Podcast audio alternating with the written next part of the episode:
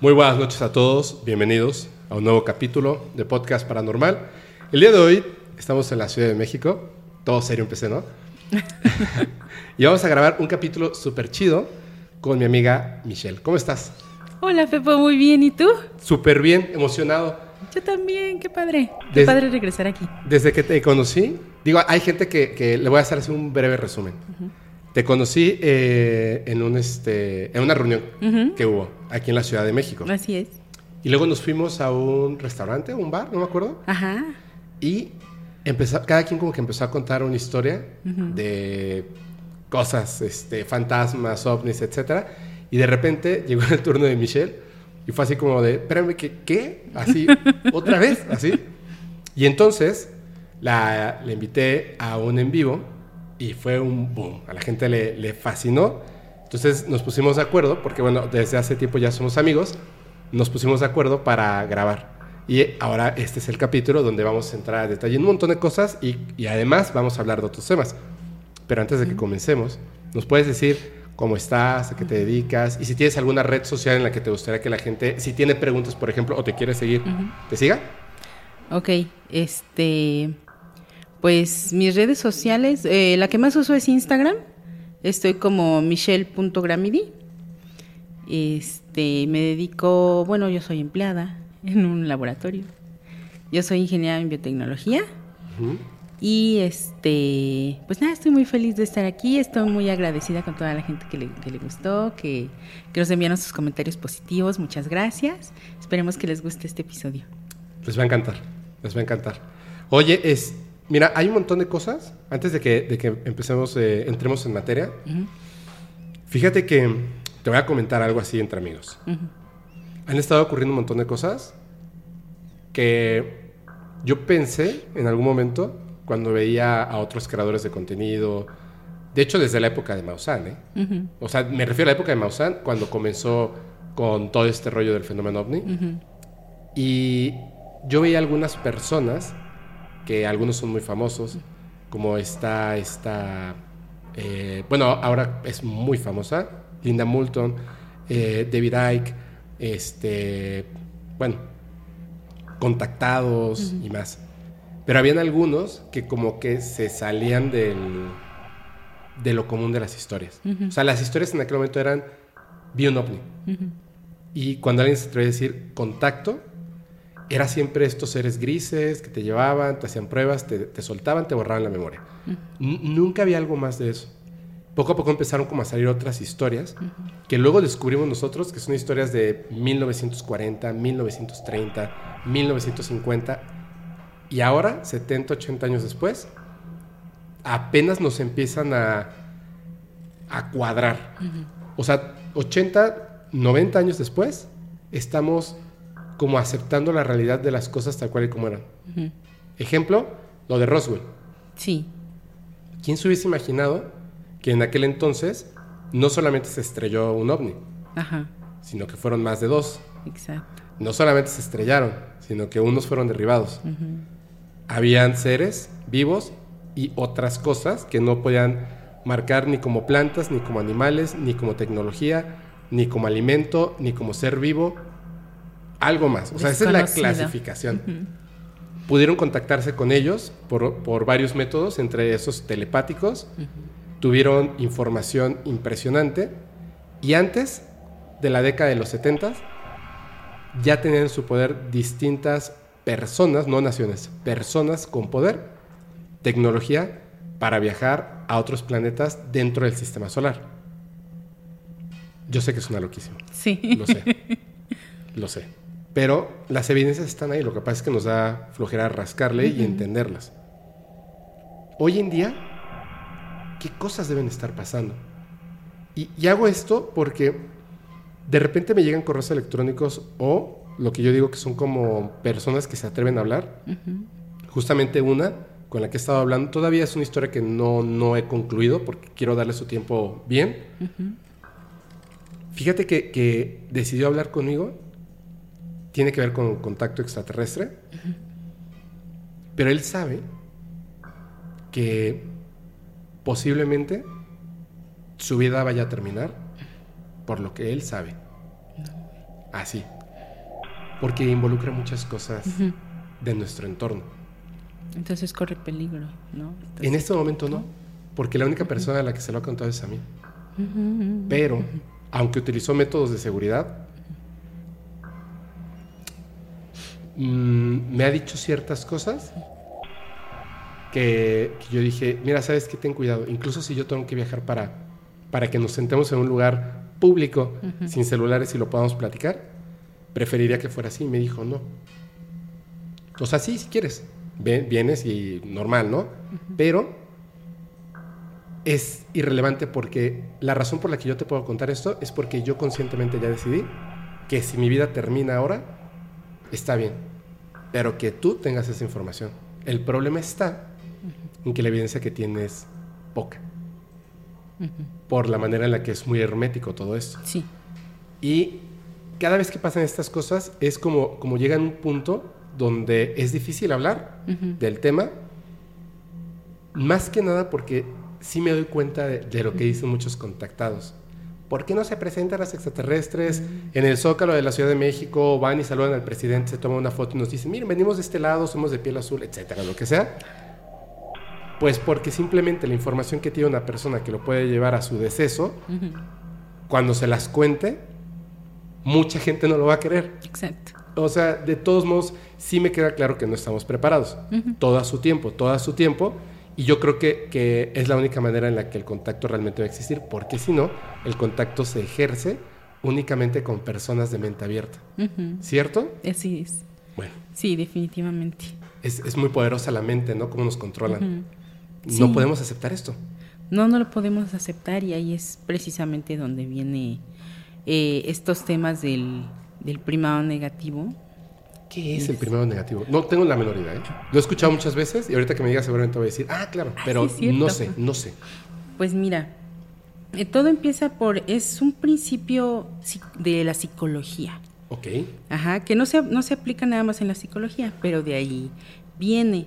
Es este, algo llamado el efecto priming o efecto primado, que es este efecto en el que la memoria implícita tiene, eh, se le se indica cuáles son las situaciones, o sea, hay un impulso, más bien un, ¿cómo se dice? Déjame ver aquí mi nota. se refiere a una influencia que tiene un estímulo previo en la respuesta a un estímulo posterior. Ajá. Esto es, son estímulos que pueden ser palabras, vivencias, gente a tu alrededor, el ambiente, una película, etcétera, que te crea un, una emoción y esa emoción se queda en la memoria que no recuerdas, Ajá, en la memoria ah. implícita, la que está detrás de la memoria explícita. Como cuando te, te, quemas con fuego de chiquito y cuando te acercan un, no sé, un cerillo, inmediatamente te alejas porque aunque no te pones a recordar cuando te quemaste, tu mente recuerda eso, ¿no? es, como algo una, así. Como una memoria que, que, te, que, te, que se manifiesta como ya como una, un, este, una acción directamente en ti. Exacto, y va directamente a las emociones. Entonces son estas eh, estos estímulos que ya te, te quedan impresos en lo más interno de la memoria. Ajá. Entonces son, son cosas que hacemos ya como por instinto, por efecto o reflejo. Eso es. Y ya las hacemos sin pensar, ¿no? Bajo, ya sé que están las llaves, ya las abro, y etcétera, ¿no? Todas esas cosas. Exacto. O sea, no es instinto, pero sí es, es, un reflejo que se tiene como el instinto, pero programado. Exacto programado. Y muchas de estas cosas las hacemos todos los días.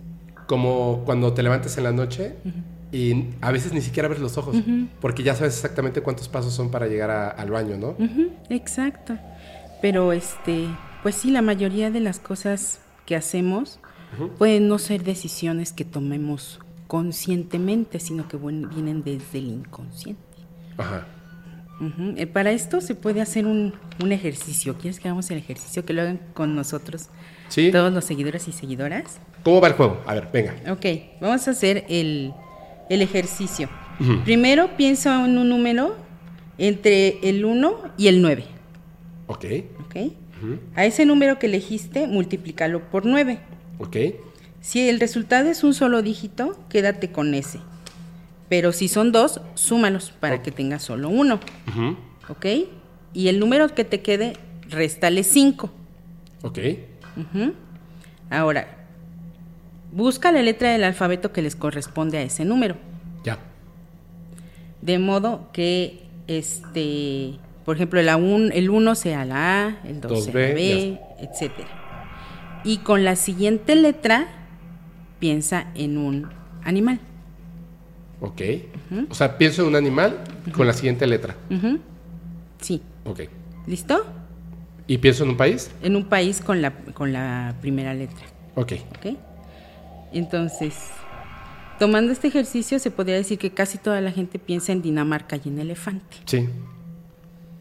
Entonces, no es magia, simplemente es, es condicionado, porque si hay otros países que empiezan con D, y hay otros animales, por ejemplo, erizo o emu, ¿no? Pero a todos, cuando, cuando nos enseñan a, leer o escribir, siempre nos dicen, E de elefante, y se queda condicionado, E de elefante. Y hasta a lo mejor te acuerdas de tu maestra, te acuerdas de tu mamá, y te acuerdas de tus amiguitos de la escuela, cuando te, enseñaron todo esto, ¿sí? Entonces, esa es la clase de de em, condiciones, de estímulos que, que em, se dan con el efecto priming. ¿Ok? Y es por eso, es por eso que la gente em, defiende ideas absurdas, ¿no? porque va a las emociones. Entonces esto apela al ego.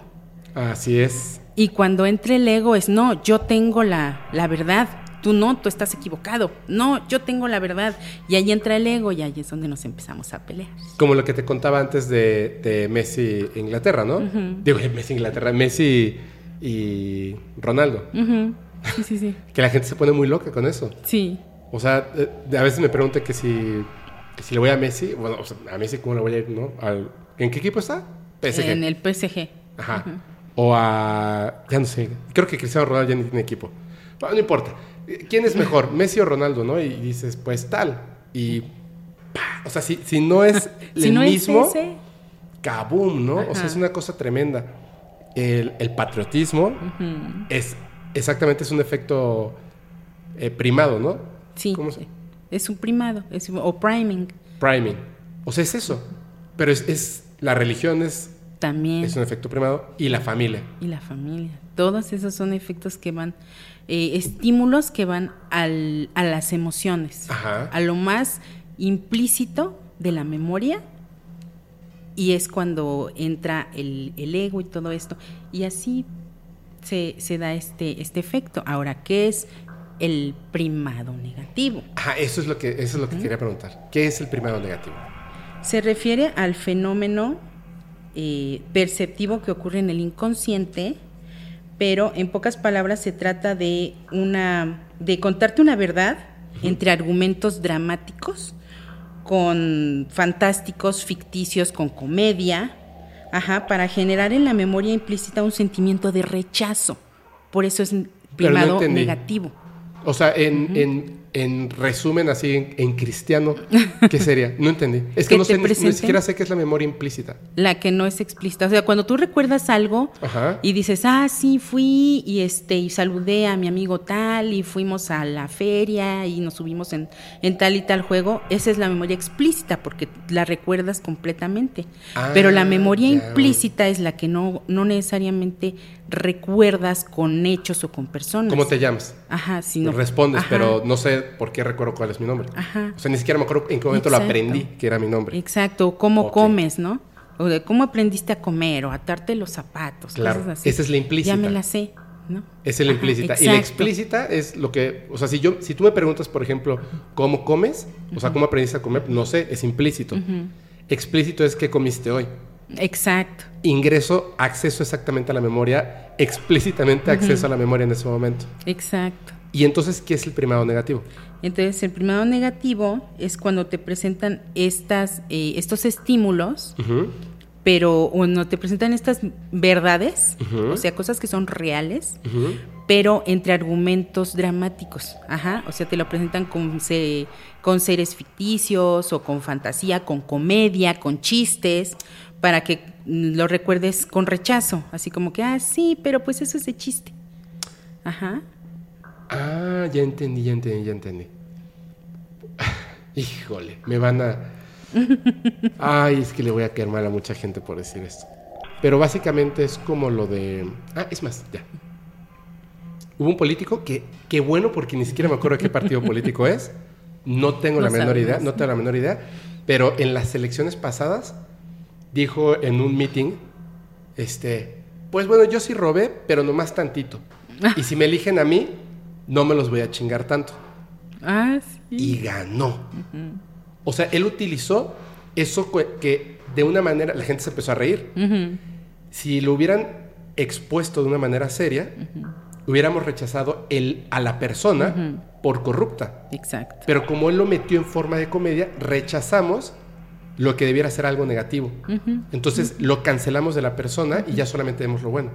O sea, utilizó, literalmente utilizó Exacto. esto a su favor, el, corrupto este, ¿no? Pues sí, sí lo usó así. Es una de las herramientas que utiliza el 90% de la población. Más bien, el 1% de la población, que es esta élite, la, la política, este, pues la élite que se dice, ¿no? Que, que nos controla, Ajá. al 90% de la población, 99% de la población. Pero ¿cuál sería un ejemplo, por ejemplo, muy claro? Pues principalmente en el entretenimiento. Ajá. Este, por ejemplo, las películas. Una de, la, de las más representativas es este, Men in Black, Hombres de Negro. ¿No? Que nos presentan esta realidad de que, pues que ya es innegable, que hay seres extraterrestres, incluso algunos viviendo en, en nuestro planeta. Ajá. Bueno, nuestro, ¿no? o bueno, en el planeta donde vivimos. en, el, en, la, en, el, planeta donde vivimos, sí. Y este, pero nos lo presentan con Will Smith cantando, rapeando y haciendo chistes. Claro. Entonces, lo que se queda en la mente es, ay, estamos rapeando, es un chiste. Uh -huh. ¿Sí? Los chistes, pues no, no los tomas en serio. Entonces, toda esa verdad que te estaban contando ya te queda como un chiste. Entonces ya la rechazas. Cuando te presentan que en realidad sí puede haber o sí hay seres extraterrestres o seres, entidades de o a lo mejor tal vez otros planos viviendo aquí, dices, no, pero ese es de chiste. Se crea el rechazo. Y entonces te vuelves el loco de los ovnis. Exacto. Te la, vuelves la el loca loca de las conspiraciones. La loca de las consp la conspiranoica. ¿Sí? sí. De hecho, el término conspiranoico, uh -huh. porque es conspiracionista. Exacto. Pero literal. Uh -huh. El término conspiranoico en español y su, y su homónimo en inglés uh -huh. lo acuñó literalmente, o sea, hicieron un estudio para buscar una palabra con la que, se, así, entreguémosle esta palabra al pueblo para que puedan burlarse de aquel que busque la verdad. Y la hacía en 1947 ¿Le suena Roswell 1947? Bueno, él hacía en 1947. sí. Mete esta palabra, la hace de, de uso popular, uh -huh. para que entonces cualquiera que dijera lo que hoy les voy a contar, los locos de los ovnis. Sí, ay, sí, está loquito. Porque se vuelve un chiste, uh -huh. ¿no? Que ¿Cuántas veces el argumento ha sido ese, no? Sí. Estás comiendo con, con, tus familiares, quizá mayores, y que ya tuvieron ese entrenamiento para... Uh -huh para burlarse de, la, de, esta realidad y entonces bloquearla, primero negativo, uh -huh. y le dices, oye, no, lo que pasa es que pasó esto y un ovni, una abducción, etcétera. Uh -huh. Ay, estás hablando como el loco ese de, de Maussan. Uh -huh. O dices, oye, es que esto del MK Ultra hay, nos controlan. Este, Argentina y Messi ganaron el mundial porque le convenía a los dueños cataríes que pues le pusieron ahí mucho, mucho dinero a la FIFA para que fuera en ese lugar y aparte son los dueños del PSG. Sí. Y hay demasiado poder detrás de, de, las personas que obviamente manejan la marca Messi, no la persona, la marca Messi. Y si no gana el mundial, pues obviamente Exacto. no vende lo mismo el mejor jugador del mundo ya consolidado con una copa uh -huh. del mundo que el que dicen que es el mejor jugador del mundo que no tiene la copa. Exacto. Entonces la tenemos que dar cueste lo que cueste porque nos va a re repercutir más. Uh -huh. Tú le dices a la gente y ¡cabum! Eres un sí. conspiracionista, eres un loco y no puedes hablar mal de Messi. No, y aparte este hay otra hay otra herramienta que utilizan, que es la de la programación predictiva. Y que también tiene que ver con lo que vimos ahora en el Mundial. Antes de que empezara el Mundial, nos presentaron a la mascota, que era como un trapito, un fantasmita sí, raro. Era, un este. Ay, Dios mío, se me caer el nombre. Sí. Pues la tela que usan, ¿no? Los árabes en su cabeza. Entonces, cuando nos presentan este metaverso de, de, las mascotas de los mundiales, una de las, la que más destacaba, aparte de la de Qatar, era la de Argentina. Sí. Y cuando presentan las, no, pues es que aquí están este, los fanáticos y las camisetas, destacaba mucho la de Argentina. Por otro lado, presentaron el nuevo juego de FIFA. Cuando termina el juego, ajá, aparte de que está Messi en la portada, eh, al final del, no sé si han visto el, el, el, ¿cómo se llama? El avance. Bueno, es un anuncio. El anuncio, porque Messi no está en la portada, ¿cierto? ¿Quién es? Eh, eh, no según yo está Mbappé. Ah, bueno. Según yo está Mbappé, pero, pero en, en, el, ay, ¿cómo se llama? Las actualizaciones. Ajá utilizan la imagen de Messi. Sí, es cierto. Uh -huh. No está en la portada, pero sí lo utilizan mucho. Y lo utilizaron mucho en la publicidad. La, en public... la publicidad, así uh -huh. es. En la, la publicidad. publicidad, hubo hicieron un anuncio que parece como de Toy Story, uh -huh. en el que son muñequitos y al final están este Ronaldo y Messi, o los muñequitos que los representan, junto al trofeo y el de el muñequito de Messi está con la posición de triunfo y el otro está como así, con los brazos para abajo. Entonces, wow. a mí eso me habla de programación predictiva. Claro. Y la que es la, pues el mismo nombre dice que es la programación predictiva, ¿no? Que se puede traducir como una, pues una forma de acondicionamiento. Es un acondicionamiento. Uh -huh. Antes de esto, antes de esto, recuerden. Que Argentina ganó la Copa Oro. Uh -huh. Pero, tú, o sea, a mí me gusta mucho el fútbol. Y quiero nada más hacer una anotación para que la sí. gente no se enoje. Sí. Yo no sé quién es el mejor jugador del mundo. Me encanta cómo juega Messi, uh -huh. pero me gustaba más cómo juega Ronaldinho, el brasileño. Siento que si, que si a números nos vamos, pues me parece que hasta antes de que ganara Messi el Mundial, pues era Cristiano Ronaldo. Obviamente ganando el Mundial, pues pasa a ser Messi. Hablando de números. Sí. Hablando de números. Pero creo que Ronaldinho, Ronaldinho el brasileño, uh -huh. si hubiera decidido hacer los números, sería, o sea, sería el número uno del mundo sí. y punto, ¿no? Porque a mí me gusta todavía más cómo jugar, bueno, cómo jugaba Ronaldinho en su uh -huh. buen momento que Messi que ha tenido muchos, mucho tiempo de buen momento. Dicho esto, porque me gusta mucho el fútbol, pero no me caso con un equipo ni con un jugador. En general, me gusta, lo disfruto. Es cierto. Netflix, Amazon, la imagen de Messi estaba por todos lados. Uh -huh. Que si el escándalo, que si salía del Barcelona, que si se quedaba, que si les había pedido eh, la mitad de sus almas y sus dos primeros primogénitos, o sea, el primogénito de cada uno para que se quedara en Barcelona, que si era el mejor pagado, que si se filtraba la noticia de que era el mejor pagado del mundo, uh -huh. que si después lloraba en público, que si después no, que si era muy bueno con su esposa, uh -huh. que, que, es el mejor hombre del mundo, etc. O sea, Messi estaba por todos lados. Completamente, por no todos lados. de nadie más. Una cosa impresionante, una cosa impresionante. Y también se nota claramente que quienes pudieran opacar la carrera de Messi previo al Mundial, les hicieron la carrera papilla, ¿eh? Uh -huh. Papilla, o sea, los escondieron a un punto impresionante. Que yo decía, qué, qué raro es esto, ¿no? Qué raro es el, el mundo y la percepción, justamente uh -huh. esto. Uh -huh. Ya nos entrenaron durante tanto tiempo que aunque haya un penalti que, que, sea este, dudoso para que Argentina ganara la Copa del Mundo, uh -huh. y siendo que Mbappé metió tres goles y además un penalti uh -huh. en la ronda de penaltis de la final, ya nos dijeron el mejor del mundo es Messi. Sí. Punto. Y yo digo, pero es que Mbappé tiene 23 años, era, si ganaban, iba a ser su segunda Copa del Mundo uh -huh. a los 23. Tres goles en una final. Es una locura. Sí. Es sí, una locura.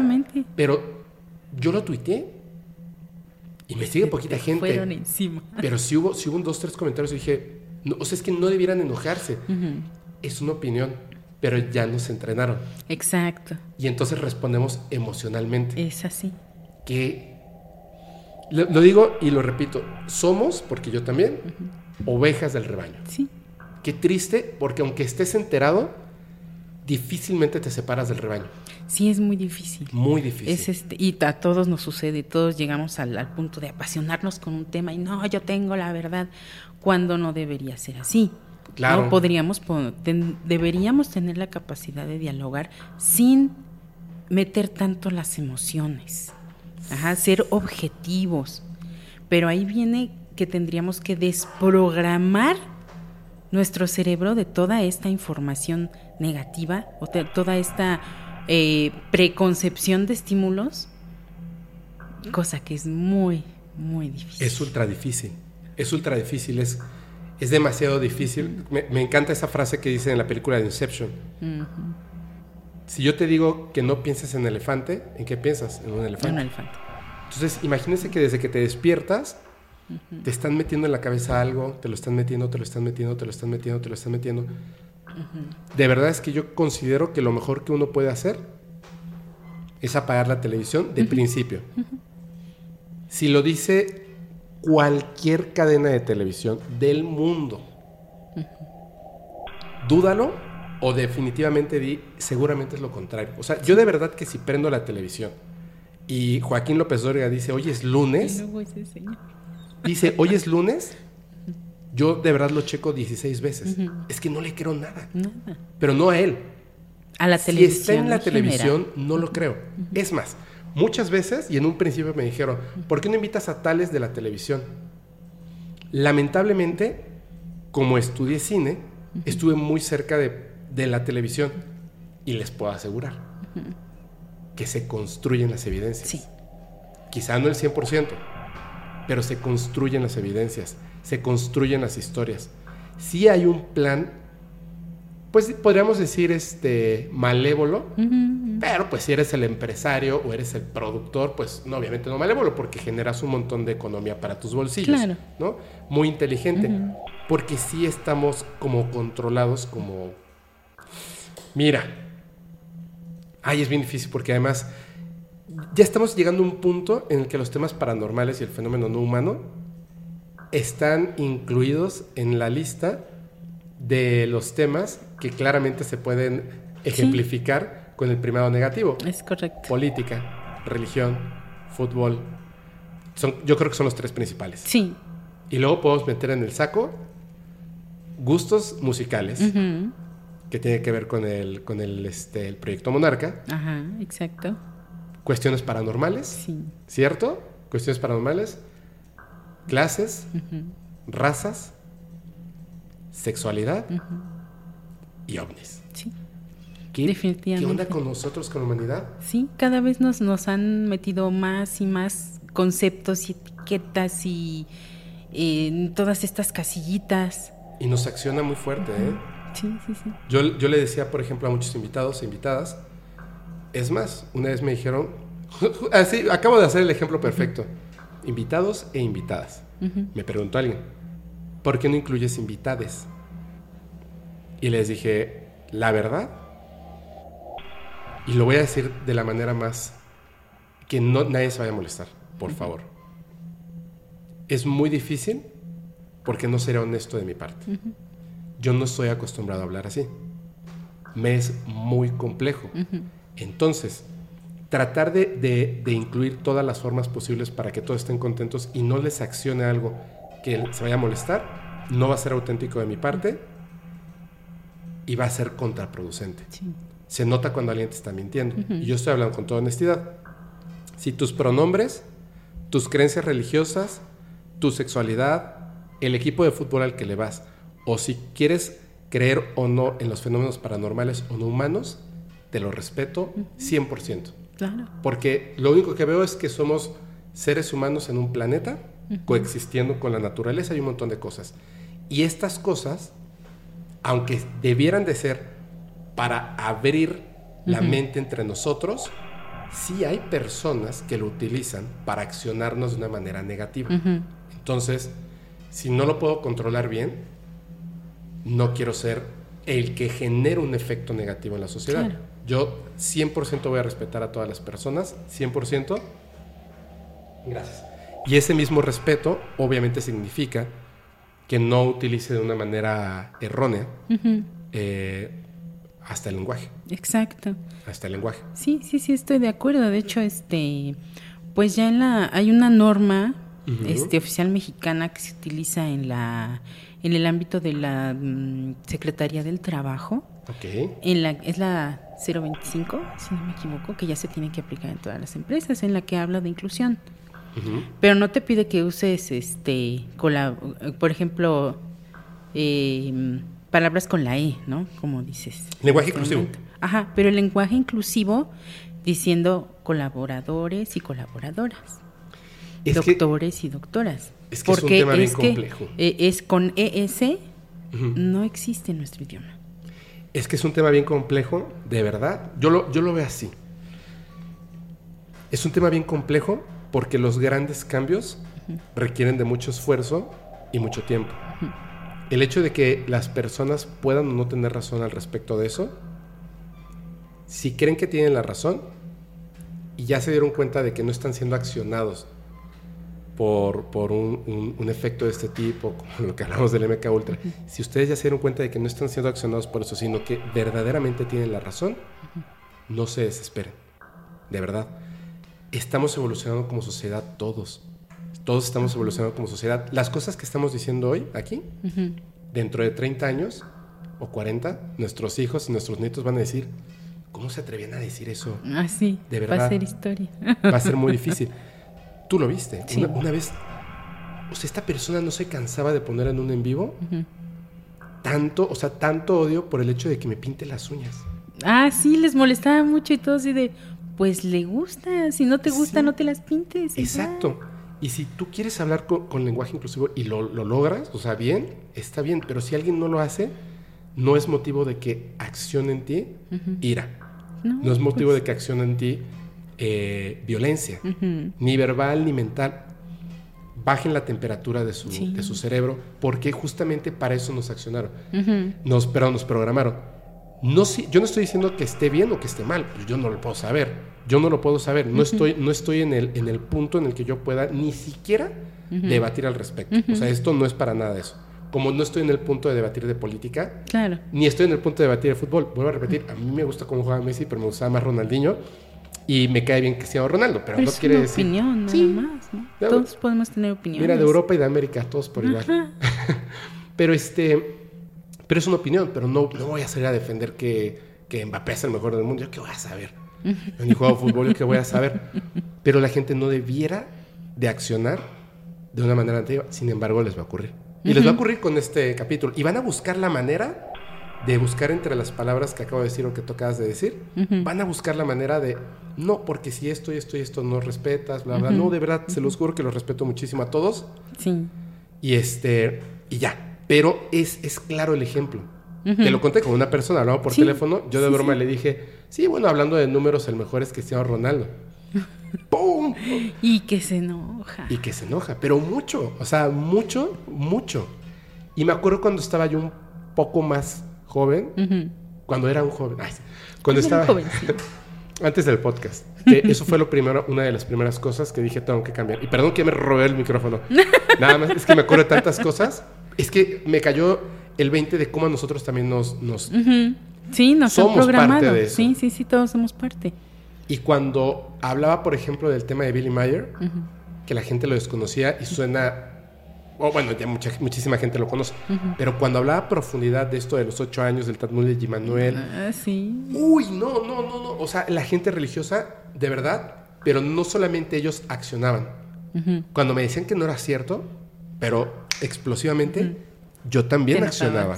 Sí. Entonces, era cada quien defendiendo su punto de vista de una manera no correcta Exacto. programados.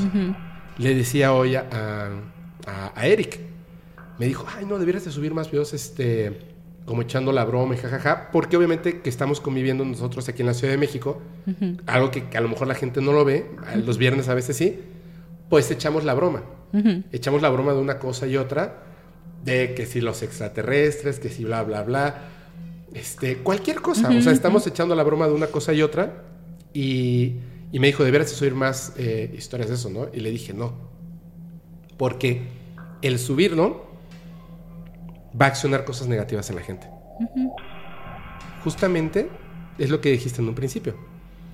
Yo en privado hago bromas con los términos que conocemos, que son muchos, que tienen que ver con los fenómenos no humanos y paranormales. Exacto. Pero es de broma. Sí. Si yo lo, lo subo a redes sociales o lo hago como lo hacen otros creadores de contenido, estaré haciendo exactamente lo mismo que dijiste.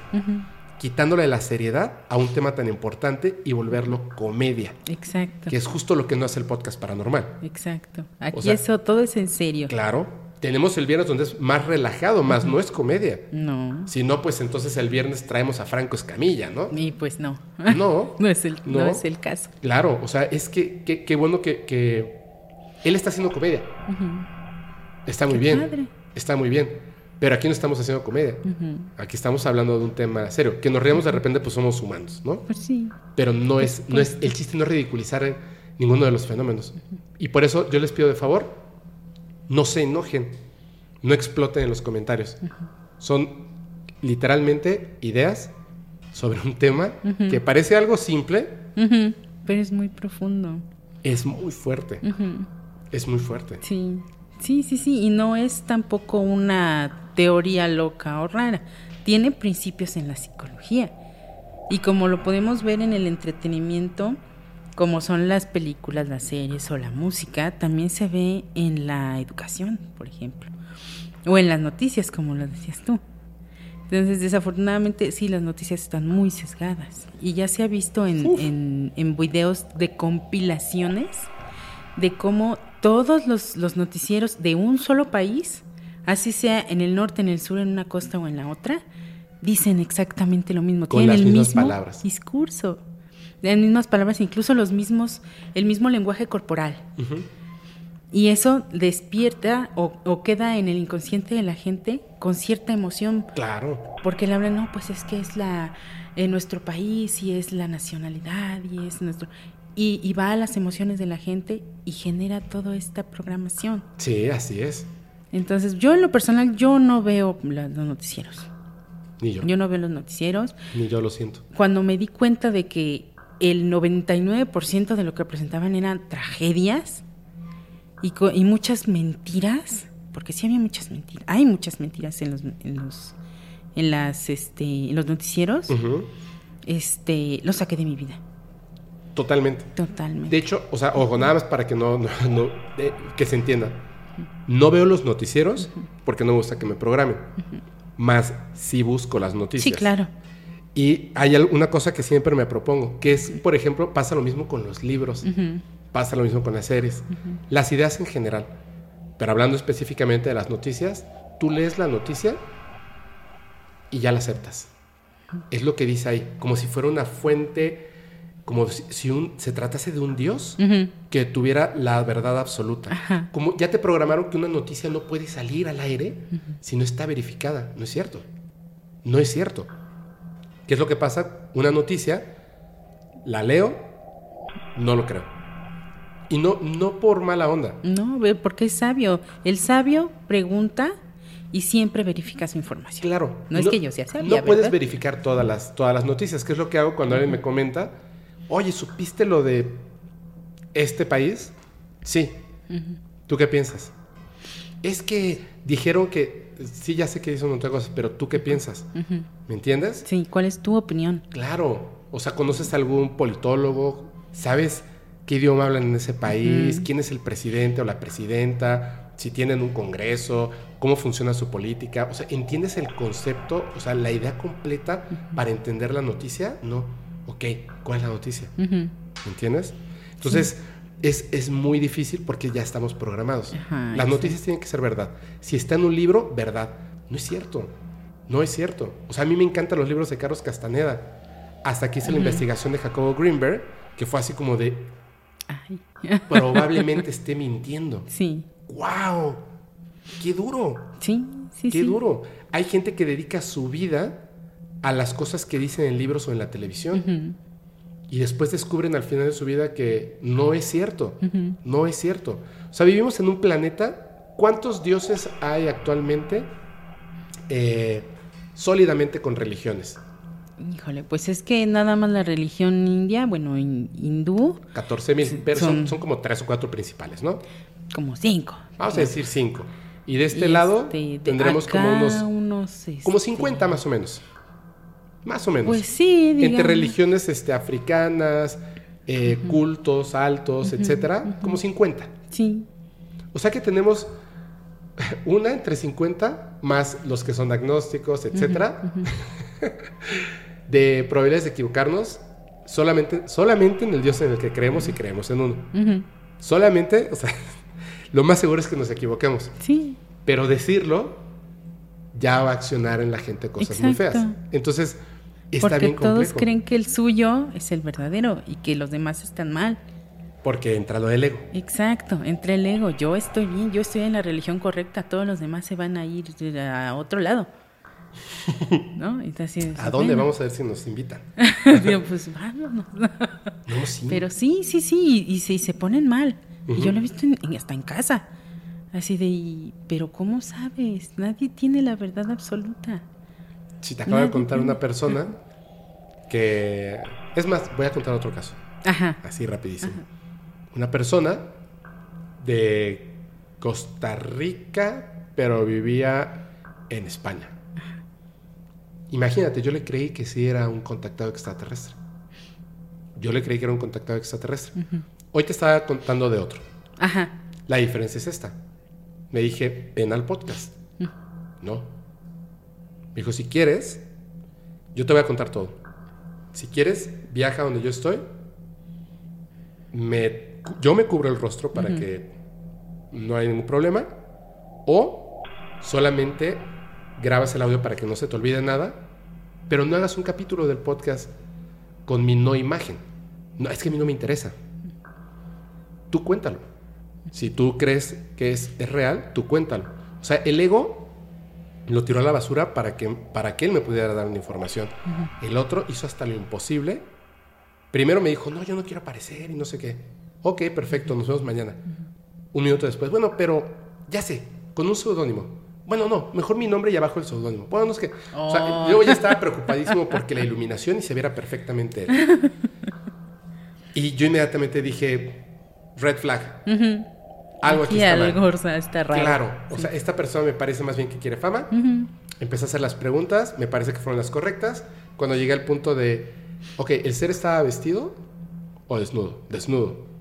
Qué raro. Raro porque el 100% de, las, de los recuerdos donde el ser, estoy hablando de que lo estás viendo así. o sea, aquí donde estamos tú y yo durante largo tiempo, descubren, ah, no, no está desnudo. Tiene algo. ¿no? Tiene como una Ajá. telilla, como ropa. Yo no estaba, no, estaba totalmente desnudo. Ok. ¿Tenía pezones? Sí. Mm. Ok. ¿Tenía genitales? No. No tenía genitales. No. Y tenía pezones. Sí. ¿Cuántos dedos tenía en la mano? Cuatro. ¿En qué momento se los contaste? Es que estaba así. ¿Y dónde estabas tú? En tal lugar. ¿Y tu abuelita? Estaba abajo. Ok. Pero si tú estabas abajo con ella y el ser estaba arriba, ¿cómo le viste las manos? Ah, es que yo subí cuando me habló mi abuelita. Pero tu abuelita estaba abajo. No podía ni siquiera contar No. la historia de manera No, no correcta estaba. y le dije, discúlpame, se acabó, adiós. Y se enojó muchísimo. Pero obviamente, ay, era falso, obviamente Pues era sí, falso. se hizo bolas con su propia historia. Pero ¿sabes qué es lo peor de todo? Él ya sabía que yo ya me había dado cuenta de que era falso. No había ningún problema. Cuando le dije, tú lo que tienes es que recuerdas algo con mucha imaginación por alguna película que viste, pero definitivamente tú no eres un, un abducido ni un contactado de seres extraterrestres. Bueno, fue lo peor que le pude haber dicho. Fue lo peor que le pude haber dicho. Híjole. Porque es demasiado importante para él que la gente crea que él es un contactado, aunque no sea cierto. ¿Me entiendes? Sí. Porque entra la parte del ego también. Ujú. Te generas una historia de cosas. Esa fue mi más grande emoción de, de estar con Jaime Maussan. Ujú. También entre el ego. Sí. Yo quería que el- tres de las cosas que le pregunté, que sí fueran reales. Yo quería. Y las había investigado muchísimo. Cuando me dijo que sí, uh, ya. O sea, pero les voy a decir algo bien honesto. Les voy a decir algo bien honestamente. Terminando de grabar, yo le pregunté al señor Jaime Maussan acerca de estas personas, una en específico que me parece muy interesante, no voy a decir su nombre, que son contactados únicamente telepáticamente. Únicamente. Y llegan a tener de repente fotitos de ovnis o videos de ovnis. Así bien lejos como el que yo tomé. Así bien lejos como el que yo tomé. Extrañamente no en afuera de su casa, sino en el Teposteco, en Peña de Bernal, en donde hay pirámides. Mm. Claro, donde siempre hay ovnis, ¿no? Ahí. Y bien lejos pero telepáticamente te dicen, no, que los arturianos y que los pleiadianos y que los no sé qué, que bla, bla, bla, y que los de Zeta Reticuli y todo lo que está en internet, si tú pones raza de seres extraterrestres y te puedes, foros y foros y foros de gente que traen una idea bien loca, que no tiene nada que ver con la realidad, pero no importa. Y te hablan de todo eso. Lo más importante para ellos es que se les reconozca como contactados. Y los contactados reales no les interesa, pero para nada eso. Pues no. Para nada. Los que sí son contactados reales, tú sabes. De repente nos enteramos por ahí por una cuestión así de extraña. no, no lo ponen en Twitter, biografía, este, no sé. Eh, Ingeniero contactado. Ajá. Maquillista profesional y contactado de seres arturianos. de verdad, o sea, créanme que, el ego y, el privado negativo está, está destruyendo al mundo, caray. Sí, sí, sí, es cierto. Son, son estas herramientas en que, el, grueso, el grueso de la población este, pues se familiariza con todas estas estos eh, pues estímulos negativos y ya no los sacas de allí. No, no, no nos sacas de ahí, ya no salimos. Fíjate eso. Como lo que pasó con el MK Ultra de Bad Bunny. Hay, había una canción que no había escuchado, es muy buena. Ay, yo no lo escucho, pero tú dale. Mira, hay una, hay una cosa que, me parece bien graciosa. Ahorita que hablamos de todo esto, porque nos metimos en temas en los que lo, lamento y pido una disculpa, no debimos haber entrado, justamente por esta razón, que tiene que ver con, con, la identidad sexual de las personas. Eso no vamos a tocarlo aquí, ni política sobre todo porque el próximo año creo que empieza cosas de política en México, ah, creo. Ni política, por favor, de verdad. Cada quien, sus, ideas, y sus convicciones, adelante. Nosotros, yo, por lo menos yo no voy a hablar de eso, ni en privado, ni en privado. Pero va a haber gente que va a dejar comentarios donde justamente lo que acaba de describir Michelle, aún escuchándolo, no van a poder controlar sus emociones y van a haber mentadas de madre contra mí por lo que dije de Messi, no importa, o por lo que dije de Cristiano Ronaldo, no importa, o por lo que dije de, de quién más, de quién más no sé. No sé, pero pues ojalá que no, porque es tu opinión, ¿no? y las opiniones deberían de ser respetadas, así como respetamos a todos los que creen que Messi es el mejor del mundo. Qué pero ¿sabes qué? Sí va a pasar, y yo sé, y le digo a, pues a la gente que me ayuda a administrar comentarios y cosas, no los borren a menos que sea un simple ataque así de para llamar la atención, que hay gente que también hace eso, ¿no? No los borren, porque yo también he cometido esos errores. Sí. Yo también. O sea, esto de, reconocerlo, estudiar acerca del MK Ultra y después decir, pero si yo así encajo perfectamente en el ejemplo del, borrego. Yo caí redondito. Caigo y sigo cayendo, sigo cayendo redondito exactamente en el ejemplo del borrego. Es muy difícil darte cuenta de eso. Entonces, imagínate, después de eso, cuando yo me di cuenta, antes del podcast, que me di cuenta de un montón de cosas, entré a eliminar gente de Facebook. Entré a eliminar comentarios que yo había hecho en Facebook. Cosas así que de repente salen. Tu recuerdo de hace tres años y yo así de. ¿Qué clase de persona era? ¿Me entiendes? Era un borregazo. Sí. Ya no soy obviamente esa persona. Pero si no tienes ahí como que eh, la, evidencia de tu error, es difícil darte cuenta de eso. Nadie va a llegar y decirte, no, tienes que apagar la televisión y prender el cerebro. Sí, señor, voy a apagar la televisión y prender el cerebro. Obviamente no. Hasta que tú te des cuenta un día que estés viendo a quien tú veas en televisión y digas, claramente me está mintiendo. Sí. Y entonces decidas apagar la televisión y comienzas a pensar, de verdad, utilizar la lógica y no explotar ante los comentarios de los demás ecuánime, ¿no? Inteligente.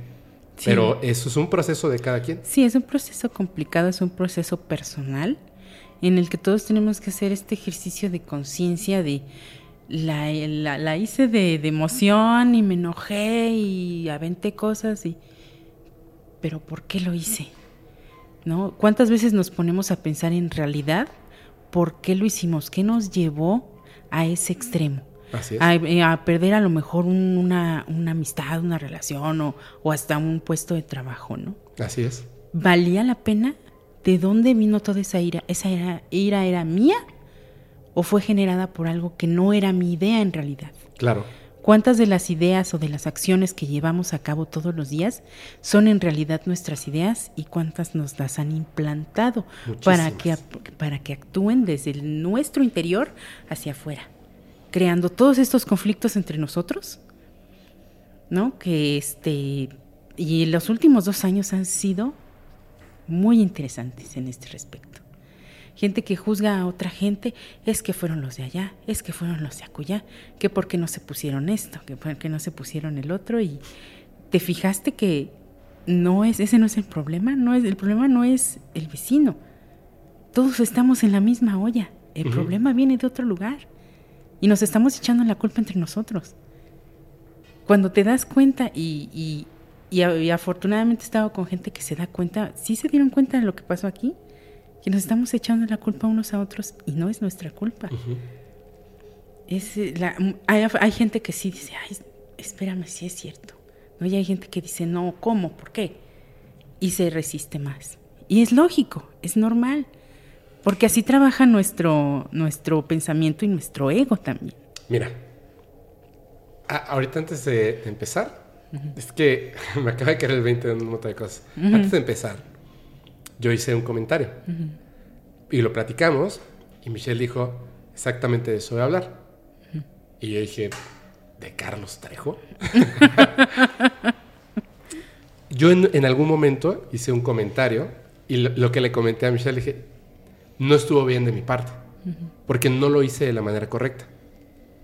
Preguntaron en algún momento, ¿invitarías a Carlos Trejo? Y yo hice una broma al respecto justamente lo que acabas de decir. Yo hice una broma al respecto.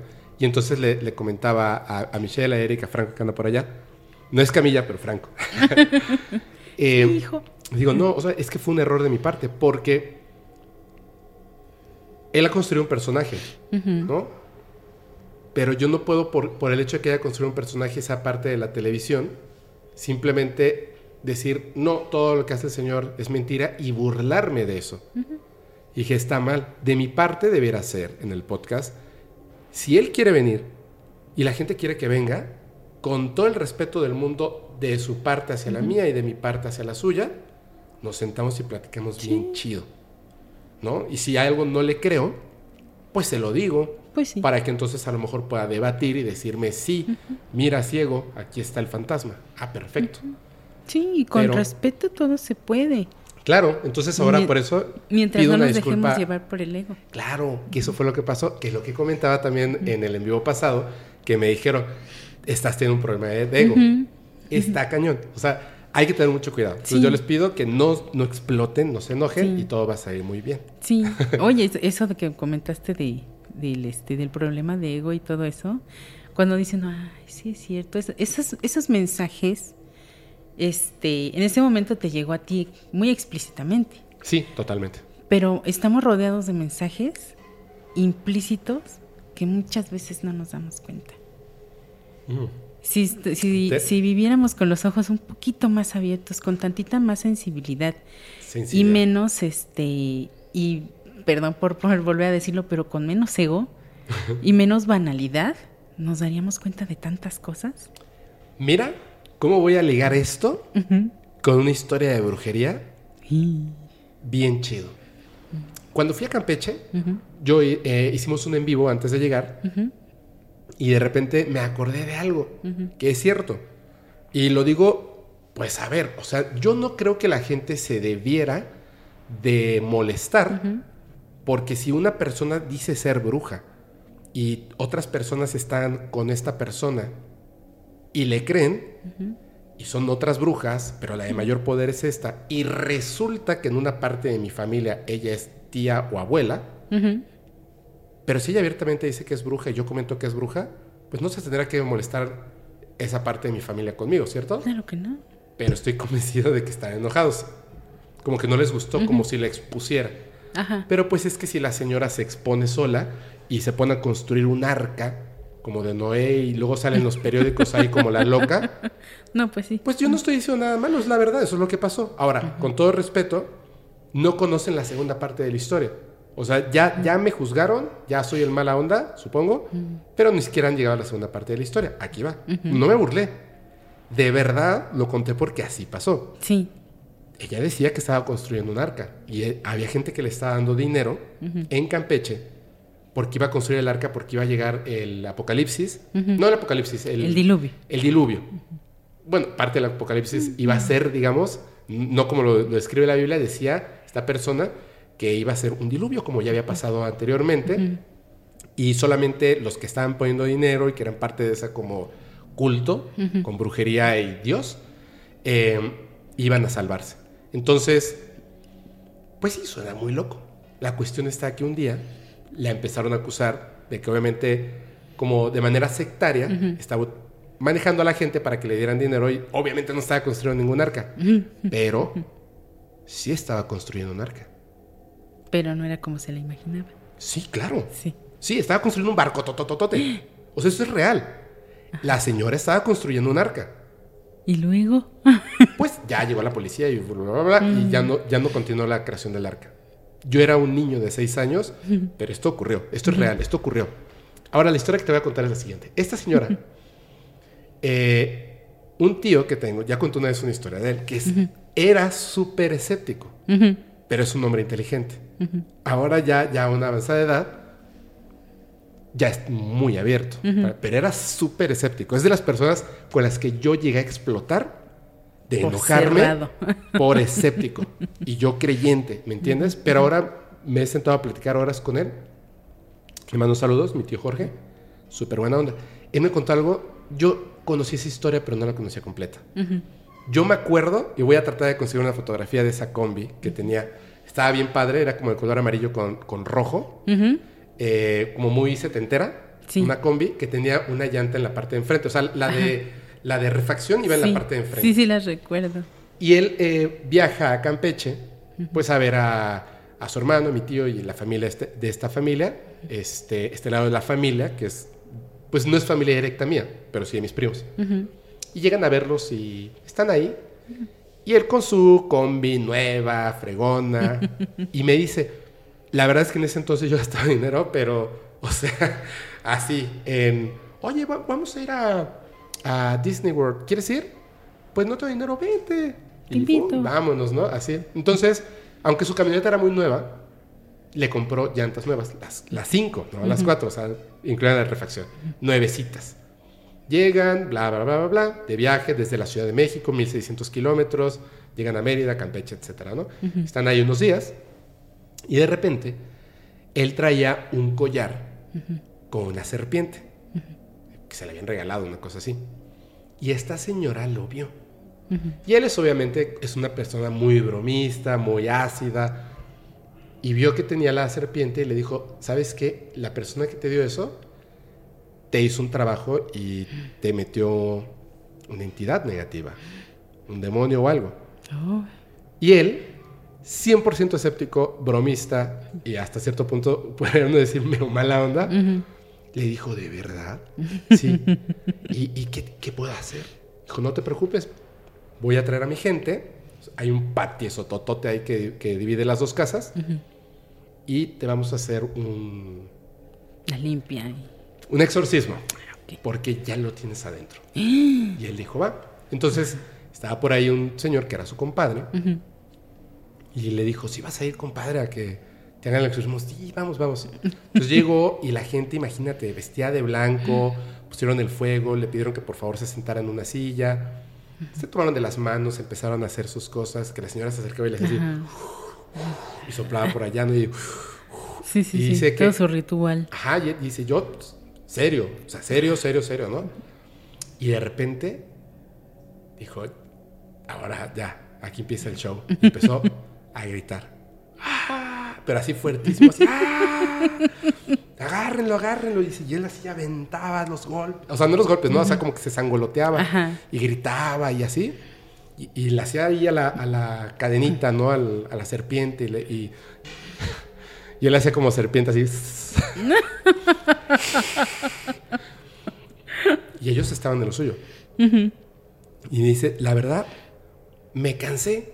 Pues sí. Pues me cansé de estar ahí tanto tiempo y entonces agarró y como si se hubiera desmayado.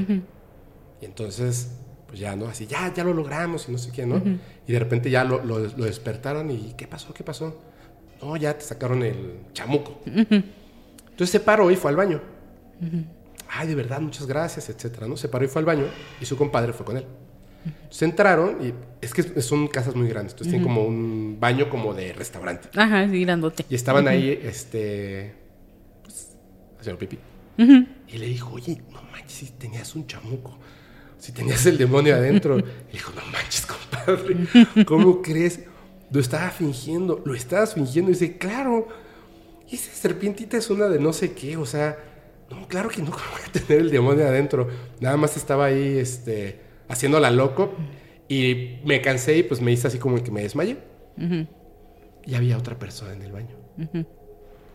Uno de esta secta. Y lo oyó. Y lo escuchó. Entonces sale y le dice a esta señora, a la mera, mera bruja. Pasó esto, se burlaron de ti. Uy, no. Entonces hasta dijo chispas. Entonces salieron y como que mejor se fueron. Al día siguiente ellos se iban. Esto pasó una, la noche anterior. Al día siguiente se iba con su familia. Y de repente, antes de irse, ve un grupo de gente que está en la calle. Era la señora y todo su séquito. Y los vio y dijo, ¿qué hacen? Y fueron a su camioneta, a la eh, combi, y la señora hacían así como que un ritual y no sé qué, y le pasaba sus manos a las llantas, a la cara de las llantas. A todas iba ahí, empezando por la de refacción, así, empezó, y ¿no? las cinco, ¿no? Ya cuando iba para la, la quinta llanta, ya él dijo, no manches, ya. Ya fue O sea, suficiente. ya. Y salió y dijo, "Eh, ya, ya, déjenme, dejen mi combi, ¿no? Así. Y, Fuera, los, fuera. los corrió a todos, ¿no? Y le dijo, hasta aquí te quedas. Ah, está bueno. Vio que no, la- no, la habían, no las habían picado, no les habían echado nada. Normal, solamente les pasó las manos. Vámonos. Subieron las cosas. Pasó a la gasolinera. Le revisó las llantas. Está bien. Nuevas. Vámonos. Empieza a avanzar y de repente tuc, tuc, tuc, tuc, tuc, tuc, tuc, tuc, tuc, y se para. Y ve la primer llanta a la que se acercó la señora y estaba inflada, como burbujas. No puede ser.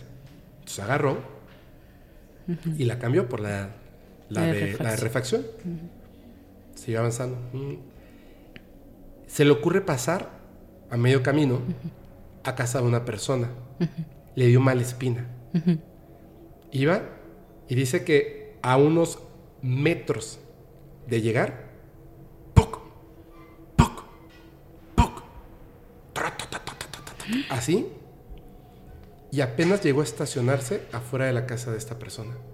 Y se bajó, todas las llantas que había tocado la señora, todas, menos la quinta llanta, la que ya no llegó, infladas.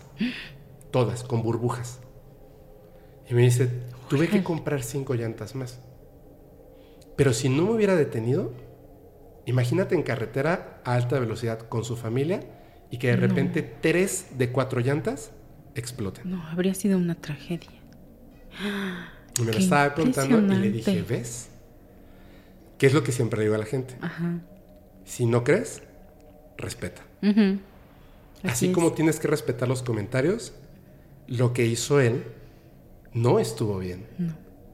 Y por eso digo, no, o sea, no me dejaron nunca la otra parte de la historia. Pensaron que yo me estaba burlando de esta señora. No. El hecho de que diga que era bruja y que me parece gracioso que estuviera construyendo un arca, pues claro que me parece gracioso que estuviera construyendo un arca. Sí. No que sea bruja. Ah, no. Porque esa historia, desde mi particular punto de vista, me dice, pues en algo sí tenía razón la señora, ¿sabes? Sí. A lo mejor sí le puso algo. A lo mejor sí le puso algo a las llantas, no sé, ¿Quién sabe? pero es muy raro. Pues sí. No sabemos si le pudo haber untado algún compuesto o algo así, pero de que le hizo algo a las llantas, le hizo algo a las llantas. Claro. Entonces, sí es algo que va Pues más es allá interesante, de... es Claro, interesante. claro. Sí, sí, sí. Y esa es la historia. Por eso es que cuando cuento eso, eso de esta señora, no me estoy burlando de ella. No. De hecho, al contrario. O sea, yo le dije a mi tío, no manches, tío. O sea, es que, ¿ya ves? O sea, no te puedes burlar de estas cosas porque pueden llegar a ser muy peligrosas. Sí, efectivamente. Ya lo hemos visto en varias este, historias que cuentan este, la gente de la comunidad paranormal, ¿no? Todas las historias de, de brujería en la que les han hecho mucho daño, en la que incluso ha- han desvivido a la gente, Sí. ¿no? Entonces, O han perdido este, familiares. Han perdido familiares o han perdido este, su casa, su trabajo, su vida, ¿no? Por estos trabajos de, de brujería. Sí. Porque la magia mal encaminada. Sí. La, no- magia, la magia es buena. La magia es magia. Sí. Yo la veo como que es como, como la energía en Star Wars. como la, la fuerza. Es la fuerza. Pero está el lado oscuro y está el lado luminoso. ¿No? Oye, Pero un- es la fuerza. Había unas fotos bellísimas de animales en su momento más eh, en la selva, en la, la tundra, en el bosque, en, en su momento más animalesco y trágico para otro animal. Y hubo dos fotografías que me, que me parecieron sorprendentes, al rato te las voy a enseñar. Un oso que tiene mojada la cara, pero le hace ver como el rostro hermoso, de que está, solo está mojado el rostro y lo demás está seco.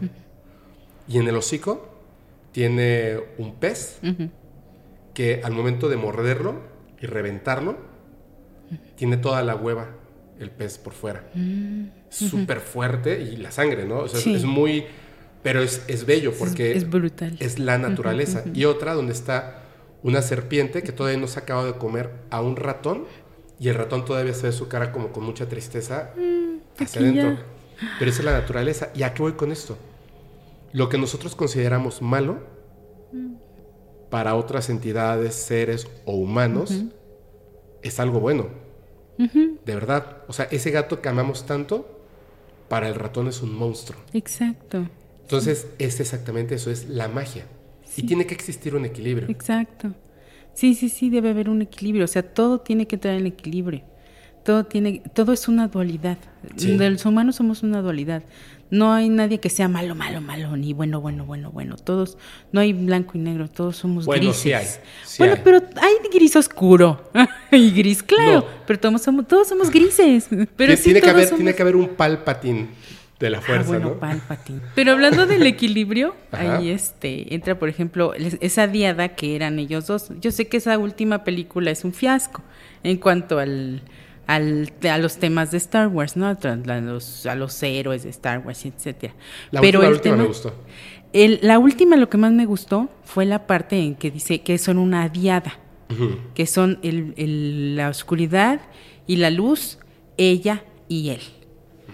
Y es algo muy interesante que también presenta, por ejemplo, en la última de Matrix. En la última de Matrix dice es que tienen que ser los dos, ella y él. La dualidad, la Sí. lo femenino y lo masculino. Que en realidad lo femenino y lo masculino está en todos nosotros. Sí, es como, como lo blanco y lo negro, ¿no? Exacto, O sea, yin blanco y lo negro. Cosa que le, le molestó mucho a la gente. Ay, ¿para qué la meten a ella? Pues es que todos tenemos una pareja, sea ella, güey, sea él o sea... Sa- ¿Sabes qué pasa?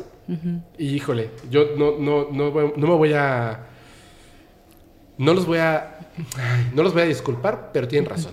O sea, la cuestión esta no es por qué la metieron a ella. Yo la- lo que preguntaría es por qué destruyeron la franquicia. Pudieron haber hecho una excelente película y el- la cuestión no es si la metieron a ella o no. O sea, está bien. Trinity siempre ha sido un héroe de acción, una heroína de acción fregoncísima, fregoncísima, pero siento que no fue la ejecución de la película es terrible y entonces se pierde la fuerza que pudo haber tenido, Sí, ¿cierto? Sí, aunque nos gritan verdades a la cara. Sí, pero Pero la sí le faltó como que la fuerza, o sea, el guion no tuvo la fuerza necesaria para presentar esas verdades. Claro. A lo mejor ese era el propósito. Yo les voy a recomendar una, peli- yo les voy a recomendar una película hablando de, de esto, de esas cuestiones, que además es de las hermanas Wachowski también. El Atlas del Cielo. Es ¿Ya la viste? buenísima, es buenísima. Dios mío, sí. la historia de, de la diosa. Es una joya. No, no sin spoilers. Kaboom, la cabeza. Sí, véanla, véanla con calma, véanla con mucha, mm, con la mente abierta, no esperen la gran película de acción, es larga, Es bellísima. es bellísima, eh, visualmente es hermosa. hermosa. Uf, Sí, y les va a caer un montón de veintes. Sí. La verdad. Sí, cuando se, Muy habla, bueno. cuando se habla de reencarnación, Wow. Sí. ay, no, lo de la música, qué, qué barbaridad. Es muy buena. Qué Ay, barbaridad. hay que verla otra Sí, vez. la quiero ver otra vez. qué barbaridad. Oye, pero a ver, falta, faltan unos temas. ¿Qué vamos a hacer? ¿Qué vamos a hacer? Porque nos falta, o sea, yo quisiera que nos cuentes, pero de lo que contaste en el en vivo, nada más, e- este va a ser el reto. Nos tienes que hacer un resumen, porque si quieren escuchar toda la historia completa, vayan a ver el en vivo. Lo vamos a dejar etiquetado, eh, por ahí tarjetitas y todo lo demás, para que vayan a, ver el en vivo. Es más, para la gente que escucha esto en Spotify, voy a, a cortar la historia. Bueno, no yo, pero me va a hacer favor Eric. Va a cortar la historia que contaste en el en vivo y la vamos a subir a Spotify también. No hay pretexto. Pero para que agarremos eh, el tema en donde lo vas a empezar a contar el día de hoy, haznos un breve resumen. Por favor. Esta, eh, lo que conté fue una experiencia, una anécdota de un- algo que sucedió a mis papás cuando yo iba a nacer. Hace 45 años, en 1977, ellos conocieron este, a través de conocidos a un maestro que hacía eh, este, sesiones de viajes astrales, de meditación, que él decía que era un pleyadiano, viviendo en el cuerpo de un humano Así es. Se lo había prestado. que se lo había prestado. Pero no se salía de ahí, se quedaba. Ahí se, ahí estaba. Estaba alojado en el cuerpo de un humano que además era un doctor, si no me Era un equivoco. médico Un médico de Puebla. De Puebla. Y le, le prestó el, el cuerpo. Es decir, el pleyadiano no llegó aquí físicamente, sino como en el caso de Billy Mayer, de Quetzal, que a Quetzal nunca lo conoció en persona, Exacto. Solamente telepáticamente. Así es. El cuerpo de Quetzal estaba en algún en alguno de los En tantos planetas de, la- los. Ajá, Quién sabe en cuál. Y de esta manera, la conciencia, o sea, lo que es el ser sin el cuerpo, toma prestado el cuerpo de esta persona. Se vuelve el piloto y el médico el copiloto. Así es. Ok. Así es. Entonces ellos conocen a esta persona, hacen estas sesiones, pues se presentan estas sesiones en donde hacen, hacen viajes astrales, hay- hacen este um, visión remota y también eh, llegan a hacer, eh, bueno, a asistir a curaciones psíquicas Ajá. o, o como le llaman cirugías psíquicas. Sí, pero está, Ajá. mejor dicho, curación psíquica. Entonces, este, por ahí me dieron el nombre de la persona que les conté la otra vez. Bueno, no el nombre completo. Este, que ¿Del fue. pleyadiano? No, Ah, ah, bueno, el pleyadiano Del sí. médico. No, de la persona que le hicieron la curación.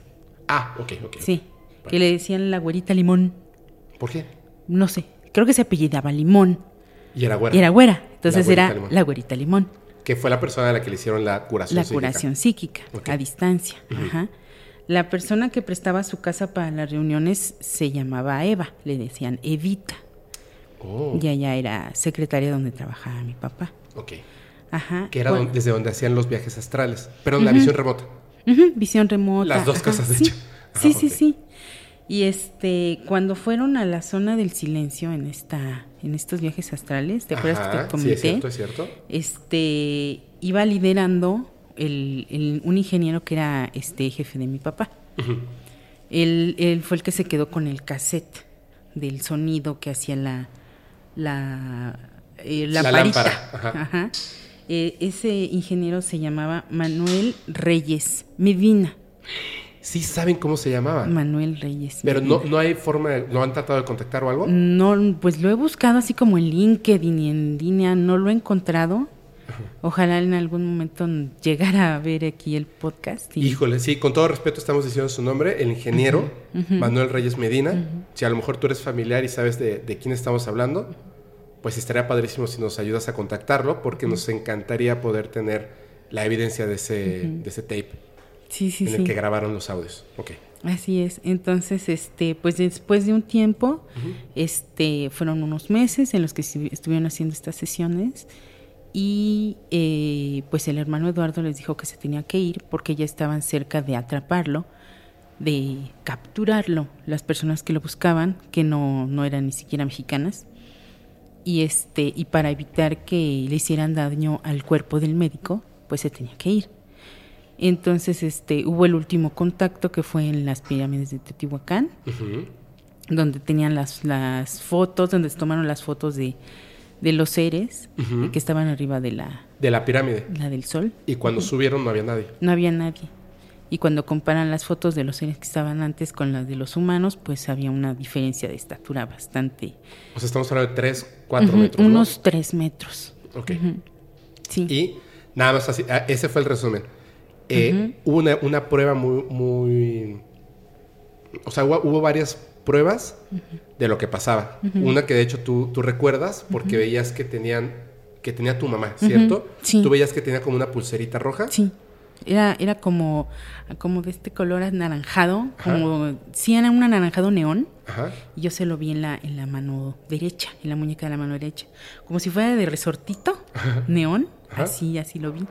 Y yo trataba de tocarlo y no lo podía tocar.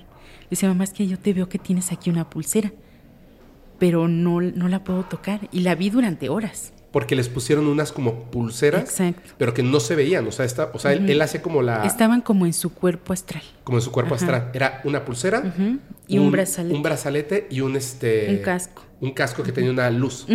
Y cuando hacían los viajes astrales, de hecho les decía, prenden las lámparas porque estaban en, un lugar. Sí, cuando fueron a la zona del silencio, por ejemplo, iban en un túnel. Tuvieron que estar en un túnel para entrar a esa base de los extraterrestres, que se supone que está este, intraterrena. Así es. Y entonces por eso prendían. Y en el cassette se escucha cuando están operando las lo que sea que tenían en la cabeza, ¿no? Digamos. En el casco, exacto. En el Suena como, como me dice mi papá que sonó, porque él oyó cuando reprodujeron esa, esa grabación, sonaba como un de cuando se. Como que le gira, Como que le gira y como que tiene como, como una matraquita. Ajá. Así sonaba. Y también el hecho de que, bueno, viajaban no solamente en el, en el espacio, digamos, sino también en el tiempo. Así es. O sea, astralmente pueden llegar a otros lugares y conocen a Nostradamus. Así es. Que, a mí me, encanta esa parte de la historia porque tu mamá sí podía, con su cuerpo astral, ver, tocar y, estar ahí en todo. Y tu papá iba también en el cuerpo astral, pero él no veía nada. Y la gente le decía, es que tienes que abrir los ojos porque tu cuerpo astral está apretando los ojos muy fuertemente, ¿no? Y él como que, aunque creía, dudaba. Cuando ya encontramos que se me hace un algo increíble, o sea, me parece un detalle muy interesante, que como que Nostradamus sabe que, que vienen, pero que no, no son personas en su cuerpo físico, pero los puede ver, los invita, sabe qué están haciendo ahí, o sea, como que tenía demasiada información. Sí.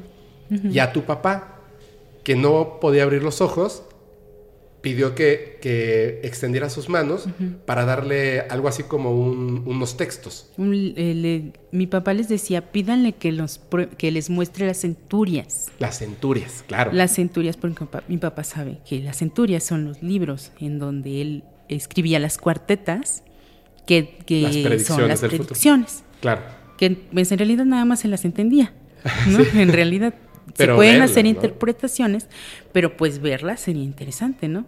Entonces en ese momento le dijeron, dicen que estires tus brazos, que te las va a dar a ti. Él estiró los brazos, físicamente, él estiró los brazos y solo sintió un peso. Él dice que nunca vio nada, pero sintió, dice, fue la única sensación que yo de cuando me pusieron algo pesado en las manos. Peso. Ajá. Que ahora, para que, para que entiendan esto así bien, bien, bien, bien, imagínense esto, es un grupo de personas en 1970. Y siete. 1977. Que comienzan a juntarse en un departamento de una de las personas que trabajaba con tu papá, ¿cierto? Que era la secretaria de otra persona. Em, se juntan donde hay un médico que les dice, o sea, el, cuerpo de esta persona se llama así, pero yo soy un pleyadiano que me prestó su cuerpo y te está hablando un pleyadiano. Y les voy a enseñar a hacer viajes astrales y muchas otras cosas por un montón de situaciones, que además muchas ya no las recuerdan bien, o sea, las cosas que les decían. Lo, que, lo que sí recuerdan es que les decía que los estaban preparando para algo. Para algo, por eso, pero ¿para qué? Pues que para algo que venía. Algo que venía, que era algo importante y que tenían que estar preparados. Ellos preguntaban, ¿pero por qué nosotros? pues porque ustedes tienen ciertos conocimientos, Ajá, de acuerdo a las carreras que habían eh, estudiado. Ajá, o sea, como que la vida los había llevado a eso. Exacto. De alguna forma u otra. Y él por eso buscaba específicamente a esas personas. Porque a tus papás, una de las personas que ya estaba en esto, su misión en algún momento fue como ve y dile a esas personas que tienen que ir. Así es. Y los convenció. Entonces llegan. Sí. Todo esto de los viajes astrales les enseña a hacerlo, les pone lo de la pulsera. Les destapa los poros. Les destapa los poros. Es que suena bien raro, pero. es que es raro. Pero es así. Por eso es cuando lo empezaste a contar, yo dije, ¿qué? ¿Qué? ¿Qué me está contando? Está claro. loquita. No, no, no, dije, ¿cómo, cómo, cómo, cómo? Es que te decía que ya había escuchado algo similar, pero eh, como en otra parte del mundo, una historia olvidada que siempre me pareció muy interesante. Y tiene muchos detalles que son muy importantes. Aunque suene raro, lo de la pulsera es súper, súper importante. Así. El asunto está en que los lleva a la zona de silencio. al final los lleva con, este, con Nostradamus, porque ellos, como ya se va a ir, les pregunta, ustedes digan a dónde quieren ir. Y fue tu mamá la que dijo, con Nostradamus, ¿no? Con Nostradamus. Que además era como, como, como algo en aquella época que estaba como muy... Muy en boga. Muy en boga. Sí, sí, estaba como hasta no sé, como medio de moda, que no ha pasado de moda. Existe de hecho el efecto Nostradamus, ¿no? Pero, por ejemplo, había gente que decía, no, pues vamos a ver, no sé, a, Jesús o vamos a ver a X y Y, ¿no? Ajá. Y se les hizo más interesante Nostradamus.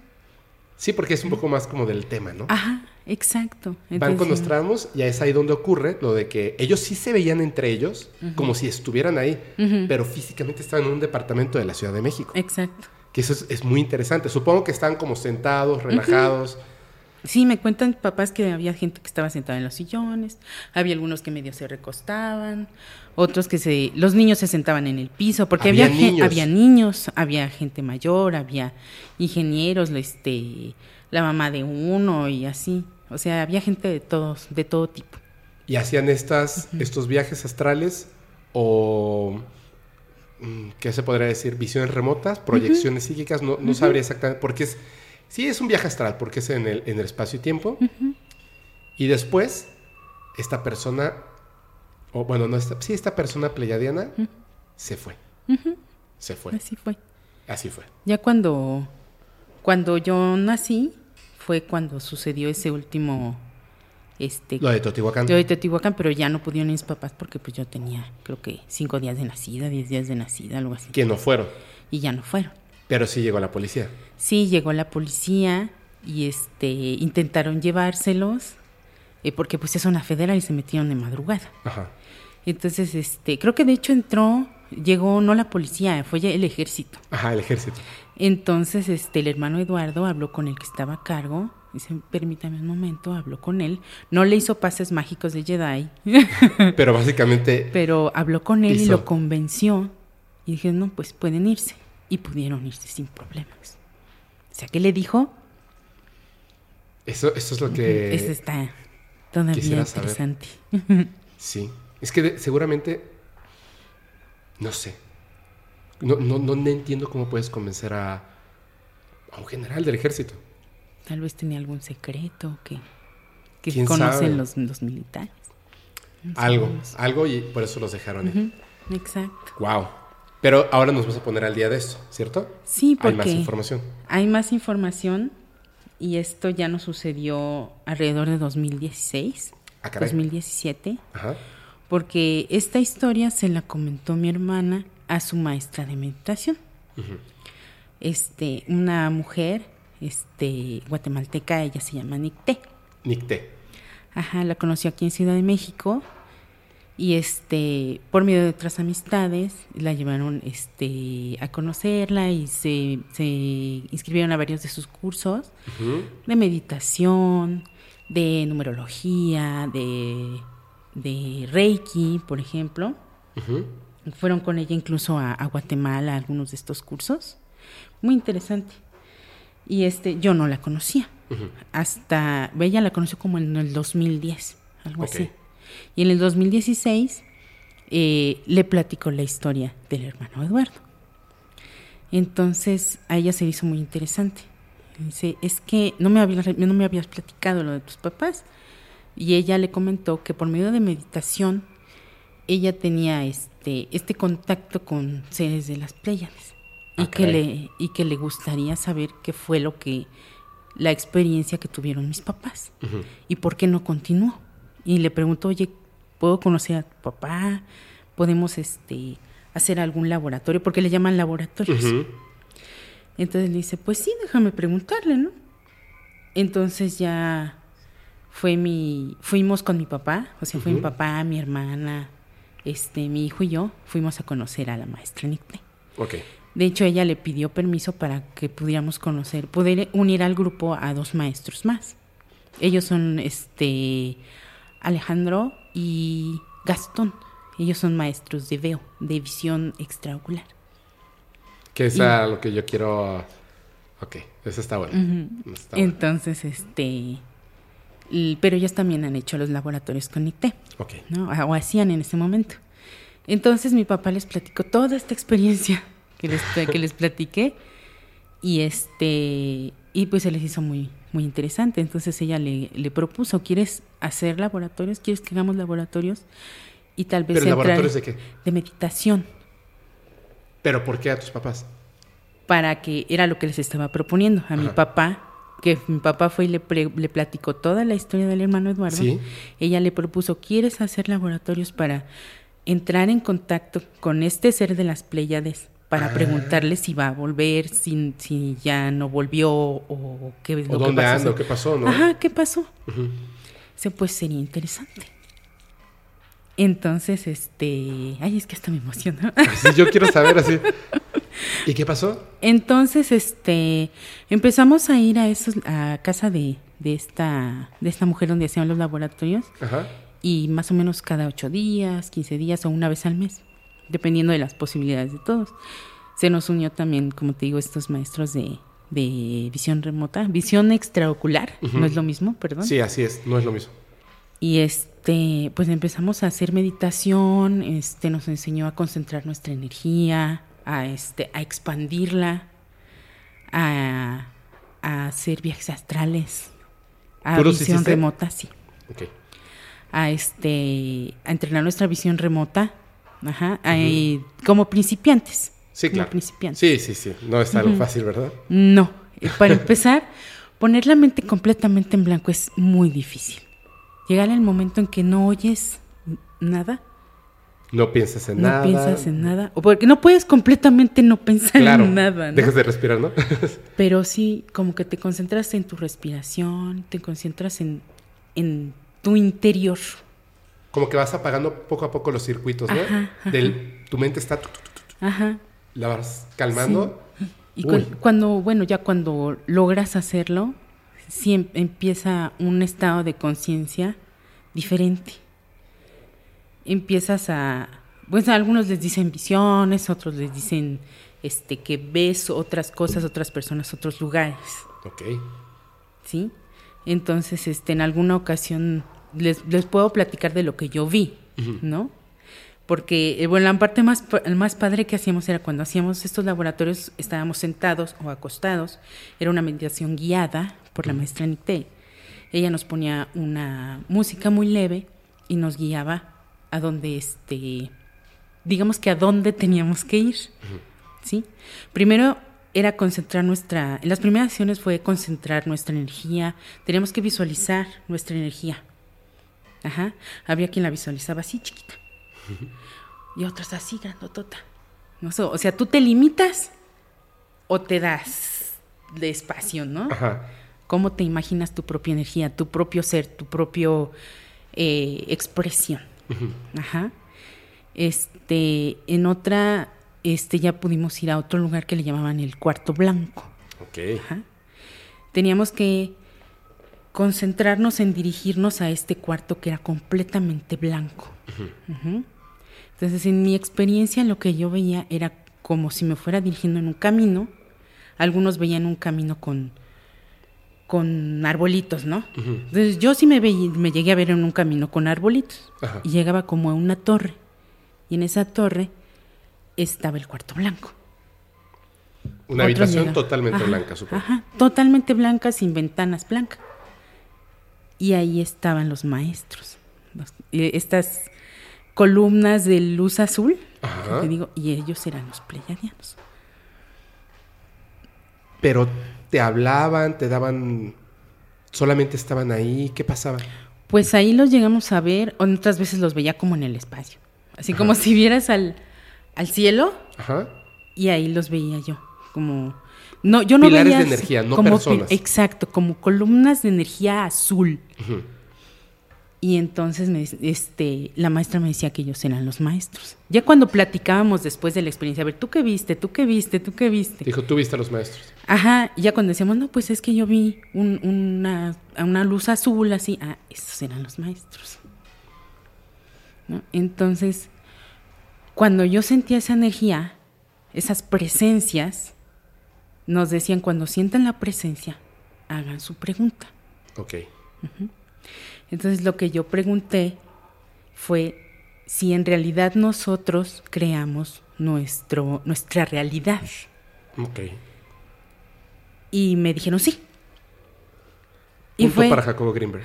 fue, fue impresionante porque la respuesta llegaba antes de que terminara de formular la pregunta. Claro. Porque aparte, eh, bueno, ahora ya sabemos que el pensamiento viaja más rápido que la luz. Ah, pues, viaja por otro lado, sí. Es inmediato. Es inmediato. Entonces yo estaba preguntando, ¿es verdad que sí? Pero en serio, sí. Ah. sí. ¿Y lo ah. sientes como la palabra o la emoción de, la afirmación? ¿O la frase la, escuchas? Yo, yo escuchaba la frase y era una afirmación, sí. ¿Y, era voz de, de, hombre, de mujer, mayor, menor? ¿Cómo era? Era casi mi propia voz. ¿Como con la que lees? Ajá. Ok. Sí, porque era más o menos la misma con la que formulaba la pregunta. Porque te están, están utilizando tu cabeza, básicamente, para hacer, la, para hacer, la, respuesta. Exacto, no me respondía una, una boca ajena.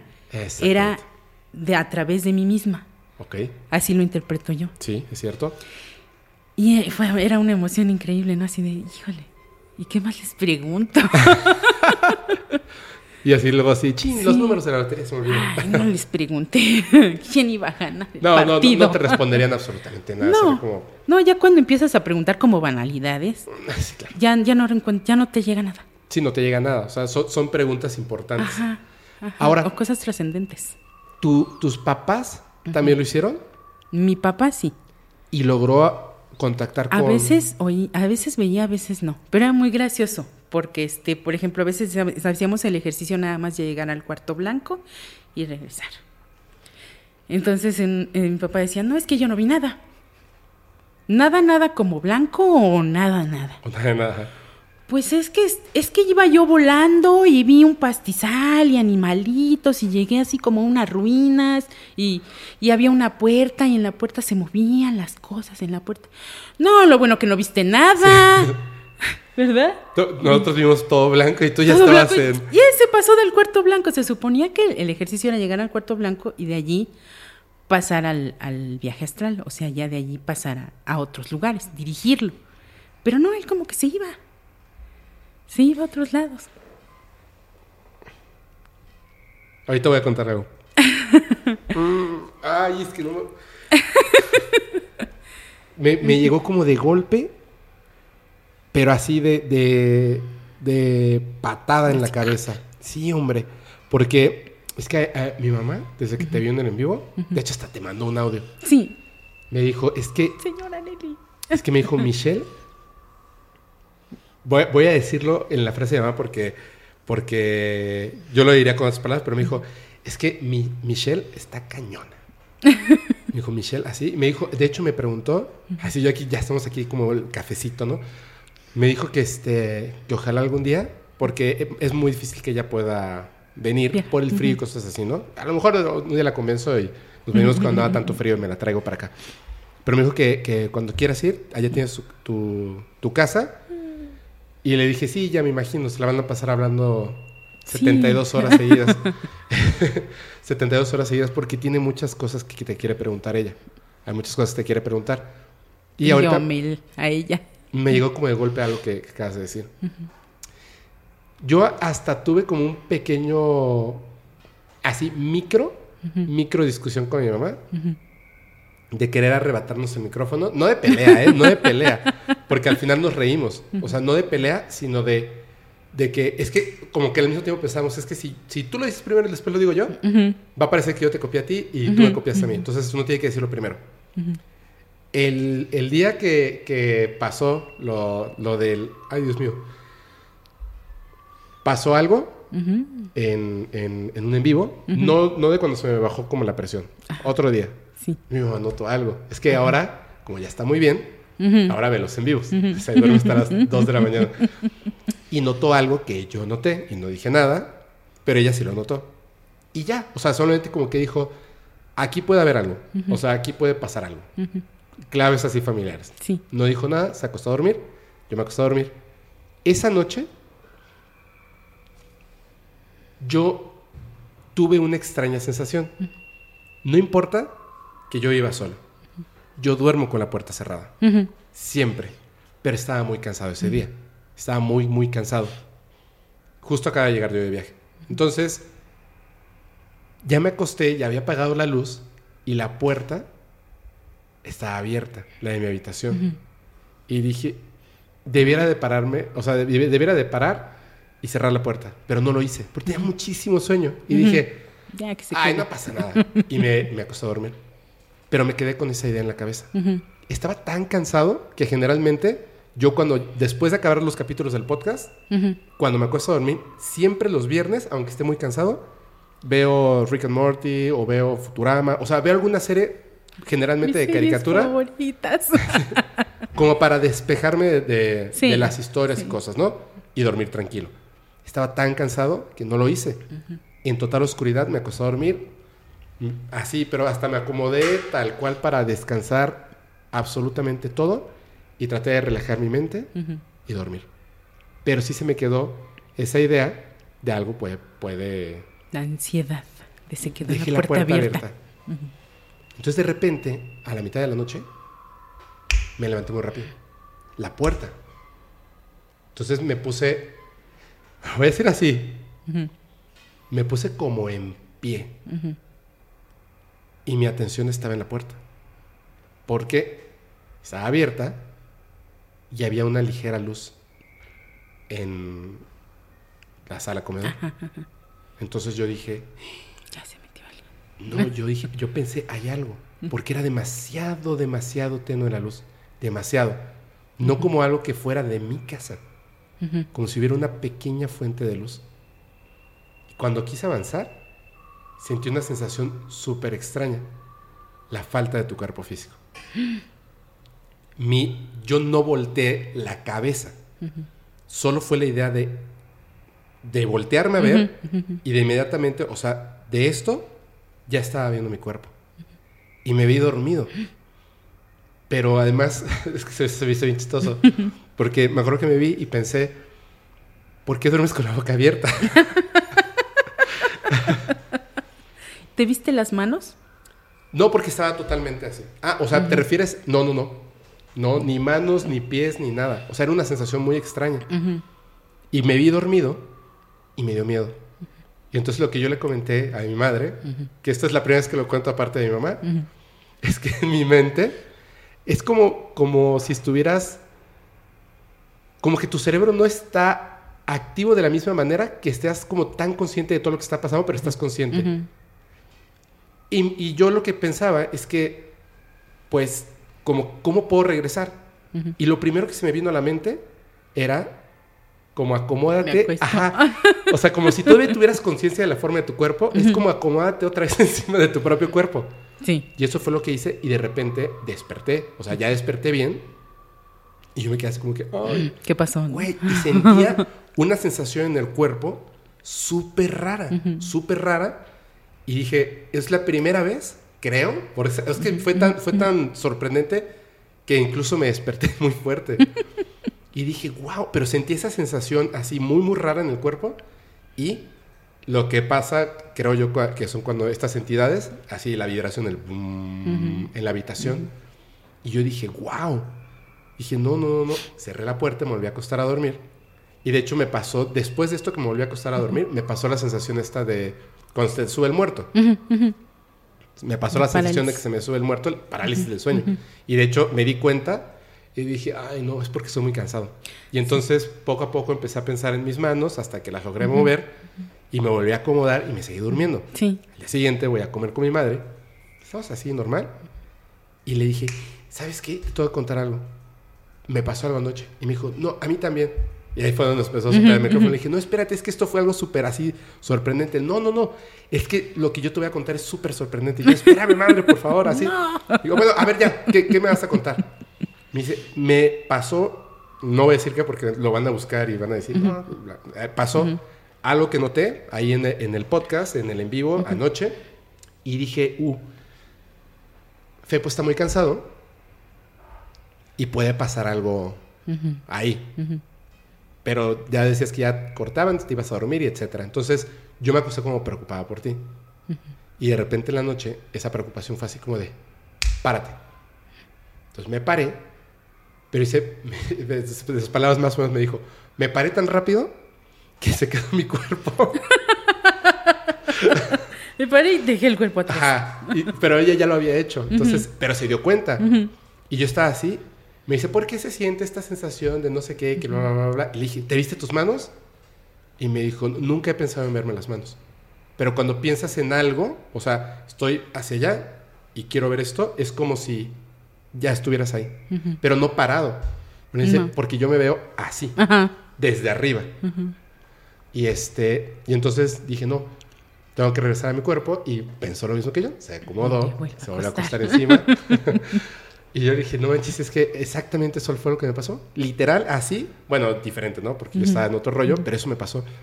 Y entonces me emocioné mucho y dije, wow, en algún momento tengo que poder controlarlo. O sea, tengo que poder entrenarme y va a pasar, va a pasar. O sea, tengo que ir con, los de veo, tengo que, pero tengo que tener el tiempo para hacerlo de la manera correcta. Sí.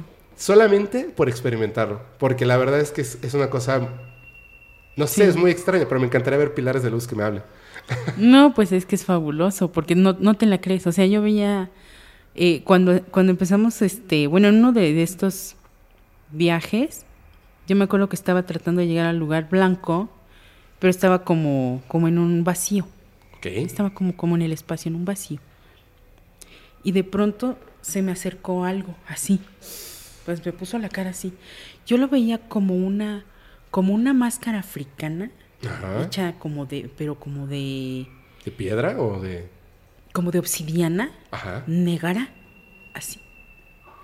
Grande, y se me, pero se me acercó así. Y, me, y lo sentí que me amenazaba.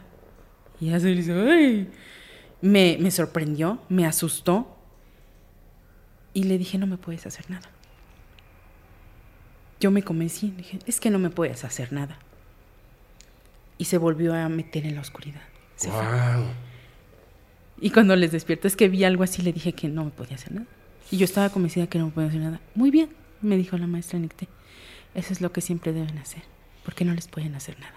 ¡Sas! Fue fabuloso, o sea, yo me sentí con poder. No manches, pues sí. Con poder y con toda la certeza de que la cualquier entidad oscura o, maligna, digamos, que se me pudiera acercar, no podía hacerme nada. Oye, ahora tengo, tengo un montón de preguntas. Bueno, dos, tengo dos preguntas. Tengo dos preguntas. ¿Sí lograron contactar con, con el maestro Eduardo? Sí. ¿Y nos puedes decir algo de eso?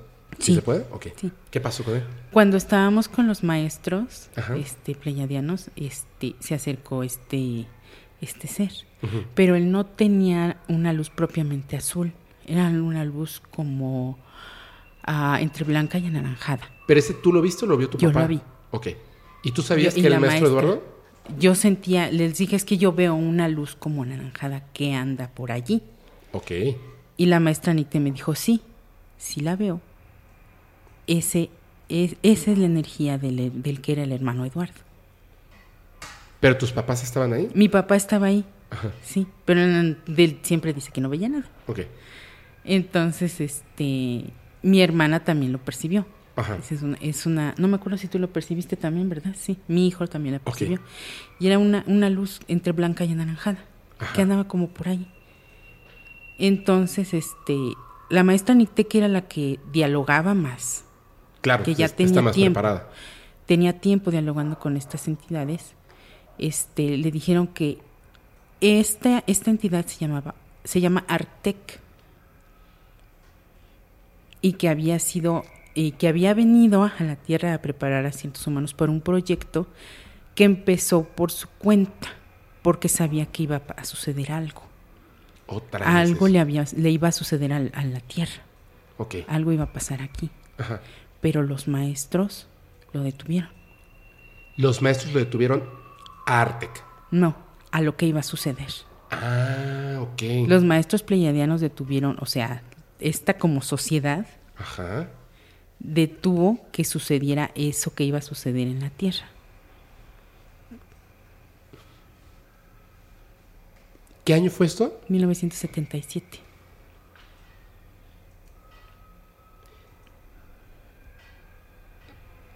En 1980 y, 80 y no me acuerdo exactamente, pero casi nadie lo sabía. Y los, lo supimos y nos enteramos hasta el 2015 con un documental que se llama The Silent Revolution of Truth.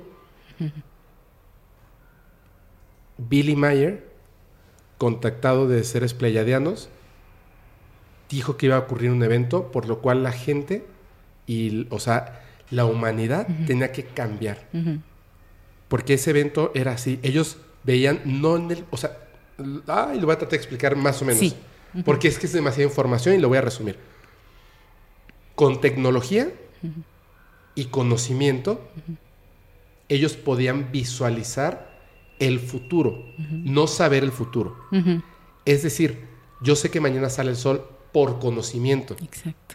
Y por tecnología también. Satélites, bla, bla, bla, bla.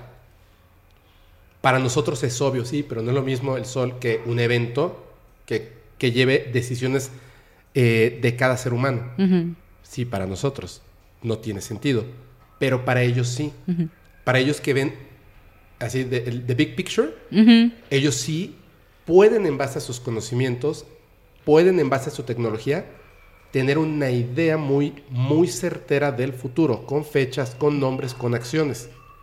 Lo que le dijeron a Billy Mayer es que, pero se lo dijeron en el ochenta y tantos, que por eso fue que mandó estas cartas a las distintas naciones habían una serie de eventos que si ocurrían, iban a culminar, ahorita te voy a decir en qué. Uno fue la guerra en Irán e Irak. Habló también de cuando el hijo de un presidente de Estados Unidos, que es George W. Bush, iba a volver a hacer la guerra contra uno de los países eh, a los cuales su padre ya le había hecho la guerra, otra vez Irán. Hablaron de la destrucción de la capa de ozono, la enfermedad, no me acuerdo, pero varias cosas más, incluyendo el cobicho, como en el año 2000. Incluyendo el cobicho en el año de muchas cosas. La cuestión estaba en que se ocurrían varias situaciones, específicamente a lo que tenía que ver con Estados Unidos. Si volvían a hacer una guerra que además no ocurrió, o sea, sí iba a ocurrir, pero no ocurrió, si, si se culminaba esa guerra, China y Rusia se iban a unir y era el inicio y el final del 75% de la raza humana. Por una tercera guerra mundial, en donde perdía inmediatamente Estados Unidos porque iban a atacar a las ciudades más importantes, la nube de radiación iba a acabar con los recursos y con la humanidad en un 75%, quedando vivos únicamente aquellos que estuvieran en las zonas más alejadas del conflicto, pero después de no sé cuántos años, bye, lo que conocemos como raza humana, porque adiós al planeta Tierra. Que teníamos que hacer varias cosas para, para um, cambiar ese futuro. La primera y principal era decidir nosotros, como seres humanos, que íbamos a pensar de manera positiva que estas cosas no iban a ocurrir, porque no es el futuro, es el posible futuro. Pero no ocurrió. Exacto. Y lo que a mí siempre me llamó la atención de las predicciones de Billy Mayer, estas específicamente que llevaban a la culminación de la Tercera Guerra Mundial, es que todas ocurrieron, menos la Tercera Guerra Mundial. Exacto. Lo cual es muy extraño. Es como si, exactamente lo que acabas de decir, por eso me hizo clic. Como si, híjole, sí están bien brutos. Mejor vamos a meter las manos. Sí. De alguna manera lo hicieron. De alguna manera lo hicieron, seguramente a través de otros seres humanos. O a lo mejor de otros seres prestados, ¿no? Como lo que hizo con el general. Exacto. Con el militar, porque no con sabemos el militar, qué no sabemos, si, no sabemos, pero con ese militar a lo mejor así. ¿No? Este, lo que nos dicen es que supongo que con esta tecnología, este conocimiento de que sabían cuál era la posibilidad, Artec vio esta posibilidad y decidió por su cuenta llevar este proyecto en la Tierra y preparar estos humanos. Pero después cuando se fue, sucedió que lo evitaron de ciertas, con ciertas circunstancias, lo evitaron y ya no era necesario regresar. Y se marchó. Y se marchó. sí. Oye, mira, ve, ve, qué, raro, ¿eh? Ve qué raro. Es, es este. Me digo y me desdigo. Por eso digo, no me crean. Me digo y me desdigo. Que sin evidencia. Este. No se puede, ¿no? Gracias, perdón. Que sin evidencia no se puede. Pero la ausencia de evidencia no es evidencia de ausencia. Es que la cuestión es esta. Ah. Por eso les digo, hay que, hay que formar un juicio propio. Yo en lo personal, yo en lo personal, sí creo que por alguna razón a veces hacen el contacto físico y a veces no. Y van dejando como que ciertas evidencias, pero personales, que es lo que decía, ¿no? Son evidencias personales. Por ejemplo, en esta historia, por ahí está ese cassette con los audios. Por ahí está en el mundo, pero de evidencia dejaron. Sí, las fotos. Por ahí están las fotos del ser, por ahí están. La sensación que tuvo mi papá en sus brazos de ese libro. Exactamente. es algo muy personal, ¿no? Yo lo sentí, a mí me pasó. Exactamente. O sea, para él es fue algo personal. El que no podía ver tiene la evidencia. O sea, la evidencia está ahí, pero es evidencia personal o es evidencia que no sabemos exactamente en dónde está. Sin embargo, eh, es donde, donde yo me, apego a esa parte donde le digo a la gente que viene aquí que diga la verdad, su verdad. Porque obviamente sabemos que hay gente que, que ha dicho, pues a lo mejor sin querer ciertas mentiras o conscientemente por algún tipo de beneficio personal, ¿no? Aquí en el podcast, aunque les he pedido que no lo hagan. El asunto está en que la realidad se compone no exactamente de, lo, que es verdadero y lo que es falso, sino como una extraña mezcla intermedia en la que tratamos de contar las cosas más apegadas a la realidad posible, tratamos de buscar evidencias y objetos y cosas que nos puedan determinar que una realidad existió y que fue palpable o lo es. El día de hoy. Sin embargo, es muy complejo. Yo lo que veo es, me, parece, me parece interesante la manera en la que esta historia se conecta con otros pleiadianos en otra parte del mundo, o sea, literalmente del otro lado, más o menos. Casi. Casi, y por las mismas épocas, y donde hay como esa lectura entre líneas de las cosas que se decían y que luego se fue porque fue un proyecto personal, siendo que lo de Billy Mayer también. Por eso es, que no son tan importantes los seres humanos que son contactados, porque en realidad fue como que se le pegó la gana a estos, a estos pleiadianos decir, se supone que no debemos intervenir. Pero yo voy a ir. Pero yo voy a ir. ¿no? O sea, yo lo decido. Así como yo decido, ah, pues voy al cine. se supone que no debo de salir hoy porque... Pero está en Guadalupe Reyes. Me voy a ir a tomar una chela, ¿no? O sea, literal. O sea, no hubo ahí una cuestión del gobierno, de, los, de las playas, desde alguno de los tantos planetas. No, ni papas. O sea, unos ahí que se les ocurrió, ¿no? Así como la historia que siempre cuento de cuando rescatas el gato, pues porque lo escuché y porque, pues, pobrecito gatito. Pero no hubo un plan ahí donde votamos en conjunto a la humanidad, vamos a salvar al gato, no lo vamos a salvar, intervenimos con el gato, no, no es para tanto. Pero sí, sí es, sí es algo ahí, es algo ahí chistoso. El gato no tiene la prueba, de que nosotros en algún momento existimos y, modificamos su realidad. ¿no? Sí. Claro. es, raro, es raro, es raro. Pero vamos a llegar al punto en el que lo sepamos. Oye, eso está muy bueno. Muy bueno, muy bueno. ¿Hay falta información? Pues te tengo que contar una historia de terror. Ah, pues nada más ¿Qué faltaría? Ah, pues cuando en uno de estos viajes este, vi mi vida pasada. Ah, caray. ¿Se puede? Sí. ¿En un viaje astral ver tu vida pasada? Pues no sé si sea viaje astral o visión remota. No, debe ser un viaje astral, Entonces, este, yo, yo me veía Este, en un espejo. Ok. Pero no era este cuerpo. Yo veía a un niñito japonés con lentes. Ajá. Con sus, con su shortcito, su playerita, sus zapatitos bien boleados, parado como en un, como en una cajita, como en un escaloncito, en un espejo así alto, y me ponía mis lentecitos y así, así, mm, como que ya estaba listo para salir. ¿Pero como de cuántos años? Como de unos seis años. ¿Como que te estabas preparando para ir a la escuela? Sí.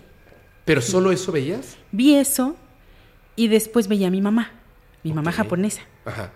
Era una japonesa así bien bonita, con su cabello lacio, largo, su cabello, tenía un vestido azul marino con flores. Ajá. Y después, pero fueron así como que escenas como flashazos, como una memoria. Ajá. Y después la veía corriendo. A mi mamá la veía corriendo, me llevaba de la mano, yo corría con ella. Y la veía desesperada que volteaba a verme y su cabello lacio se, se, le iba hacia su cara y me decía que corriera. Entonces yo vi hacia atrás y vi una ola enorme. No manches. Y nos alcanzó. Y ahí morimos. No manches. Yo morí en un tsunami en Japón. ¿Y lo, como que lo sentiste, lo reviviste? Lo sentí, de hecho a mí siempre me ha dado mucho miedo el agua. De niña gritaba y lloraba en el chapoteadero, porque me daba mucho miedo el agua. Y soñaba muchas veces en una ola enorme. Claro que luego en mis sueños era así como una ola más alta que los rascacielos de la Ciudad de México, que es, aquí no, no puede ser, pero en Japón igual y sí. Yo veía una ola enorme en mis sueños, cuando era niña. No manches, güey, me dice todo. Sí. Y, y, ahí fue, y ahí fue cuando entendí por qué le tengo miedo a las olas del mar. Porque me daba miedo el agua. Cuando, cuando, cuando tuviste esta visión, ¿estabas consciente de que eras Michelle viendo algo extraño? ¿O en ese momento era como la memoria sin conciencia, como si estuvieras reviviendo el momento? Como si estuviera reviviendo un momento que ya había visto. Ajá. O sea, yo ¿Pero era no entendías qué era? Ajá, no, no sabía, o sea, veía un niñito, pero me veía dentro del niñito, como cuando yo sueño. Ajá. O sea, como yo en este momento te veo a ti, no me veo a mí. Claro, claro. Ajá, así es en mis sueños y así fue en estas visiones. Así por eso me ponía mis lentes ahí y veía el espejo y veía a este niñito en el espejo. ¿Pero no, no te sacaba de onda que estabas viendo un niño? No. O sea, sí dije, ay, es un niño. Pero como que lo dejaste correr. Ajá. Como, como en una película que, que ves en primera persona o un videojuego que ves en primera persona. Así.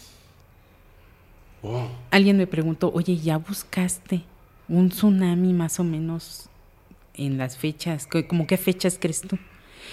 Entonces, por la vestimenta que llevaban estas personas, por la vestimenta que, que, usábamos, yo le calculo que por los años 50, 60.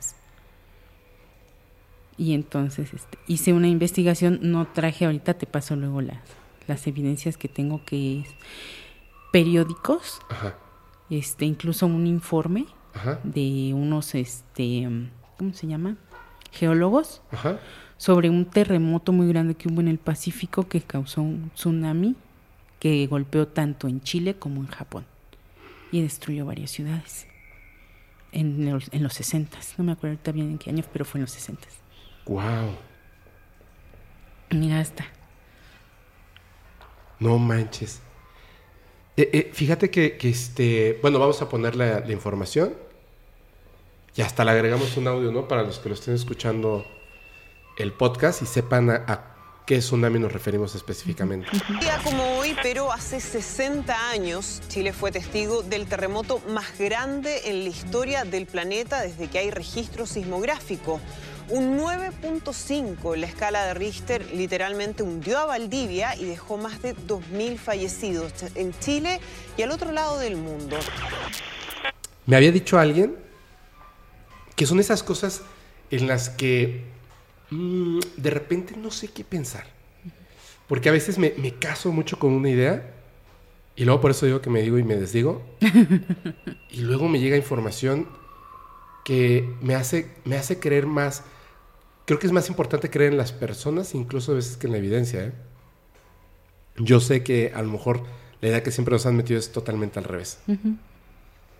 Lo que pasa es que no creo yo que hayan tantas reglas para este tipo de cosas. O por lo menos no que nos podamos enterar. Alguien me dijo, y no recuerdo quién fue, que uno no puede reencarnar, renacer, hasta después de 170 años. ¿Por qué? Eso es lo que me pregunté. Y yo decía, ¿será? Y les voy a contar algo. Te voy a contar algo. esto, esto es. Hubo una persona que investigó, en este momento no recuerdo el nombre, investigó varios casos. El. Bueno, tú sabes lo que pasó en el 2001 en, Estados Unidos, el atentado, 11 de septiembre, etcétera, ¿no? Ocho años después, exactamente, por ahí, ocho, siete, ocho años después, por alguna razón había un eje central, que era una persona, un investigador. Gente que empezó a llegar a esta persona para contarle la historia de sus hijos. Niños y niñas que de repente, de la nada, se despertaban en las noches gritando, con pesadillas horribles. Poco a poco estos niños empezaron a pasaron de pesadillas en las que despertaban gritando y soñando que estaban, se, estaban asfixiando y el fuego los consumía, otros que tomaban la decisión en sus pesadillas de brincar porque no podían respirar y se estaban quemando. Ay, qué terrible. Que sabemos que eso pasó. Otros que sabían que estaban salvando a otras personas y de repente un estruendo y todo lo que estaba arriba los aplastaba. Unos, estos niños poco a poco empezaron a tener memorias. Y cuando se relajaban, porque esas pesadillas, fue, fue como un pico de pesadillas, empezaron a hablar con sus padres porque tenían dudas. Y le decía, por ejemplo, uno que es un niño, y le decía a su mamá y a su papá, es que ¿dónde está Mike? Y le decía, pero ¿quién es Mike? Y decía el nombre y el apellido. Y le decía, es mi compañero. ¿Tu compañero? Sí. Es que a veces me acuerdo cuando yo era bombero y no encontraba a Mike.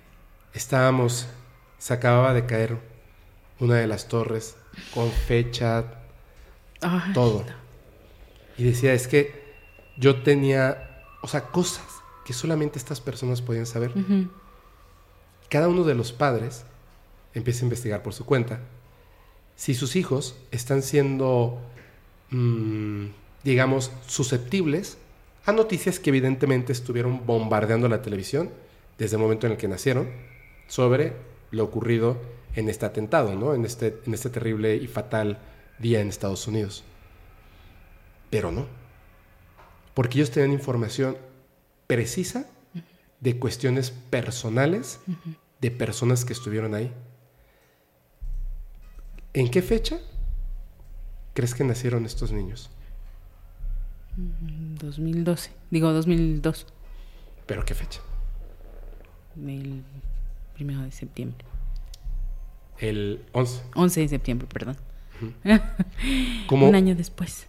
Sí, de hecho, me estoy equivocando. Nueve meses. Nueve meses después. Después. Más o menos. Más o menos. Como si. En este caso, la recordación hubiera sido de un segundo. O sea. O minutos. O minutos, u horas, o quizá días. Pero es. Entonces, de repente, cuando me dicen esto de los 170 años, como que no me cobra sentido, ¿me entiendes? Y también el hecho de que los eventos que son como inmediatos, catastróficos, dolorosos, que te dan un golpe de una emoción muy, muy poderosa, como que hay algo como si no fuera tu momento de partir. Y entonces, si existe la regla, se rompe la regla. Tienes que regresar inmediatamente. O sea, en un lapso corto o muy pronto, tienes que volver. Como estas personas que a lo mejor, por ejemplo, este, me acuerdo muy bien por el nombre de Mike, que buscaba, él en, en un momento pierde a su compañero, lo pierde ahí entre los escombros y siente la necesidad de, tengo que encontrar a Mike, cuando, ¡pum!, todo se va. Todo se va abajo y... Y se queda con la angustia, ¿no? De que y él se despertaba buscando a su amigo. Se despertaba buscando a su amigo. Esa, esa angustia lo retorna. Y hay otra cosa que, era muy, muy extraña. Durante ese, ese pico, en todos los niños, durante ese pico, recordaban cosas como con muchos detalles, olores. Uno de ellos recordó hasta, hasta el, la dirección de su casa. Hasta la dirección de su casa recordó. te creo. Hasta la dirección de su casa, habló de cómo era su perro, todo. Uy, te voy a, te voy a contar algo increíble. Hay varias historias así. Adelante, adelante. No, ahorita, ahorita. La cosa está en que después de ese pico, después vino otra vez así como que hacia abajo. Como que empezaron a perder esas memorias. Empezaron a perder esas memorias, pero esta persona logró recopilar varios de estos datos. Pero no son únicos. Hay muchísimos. Y hay uno.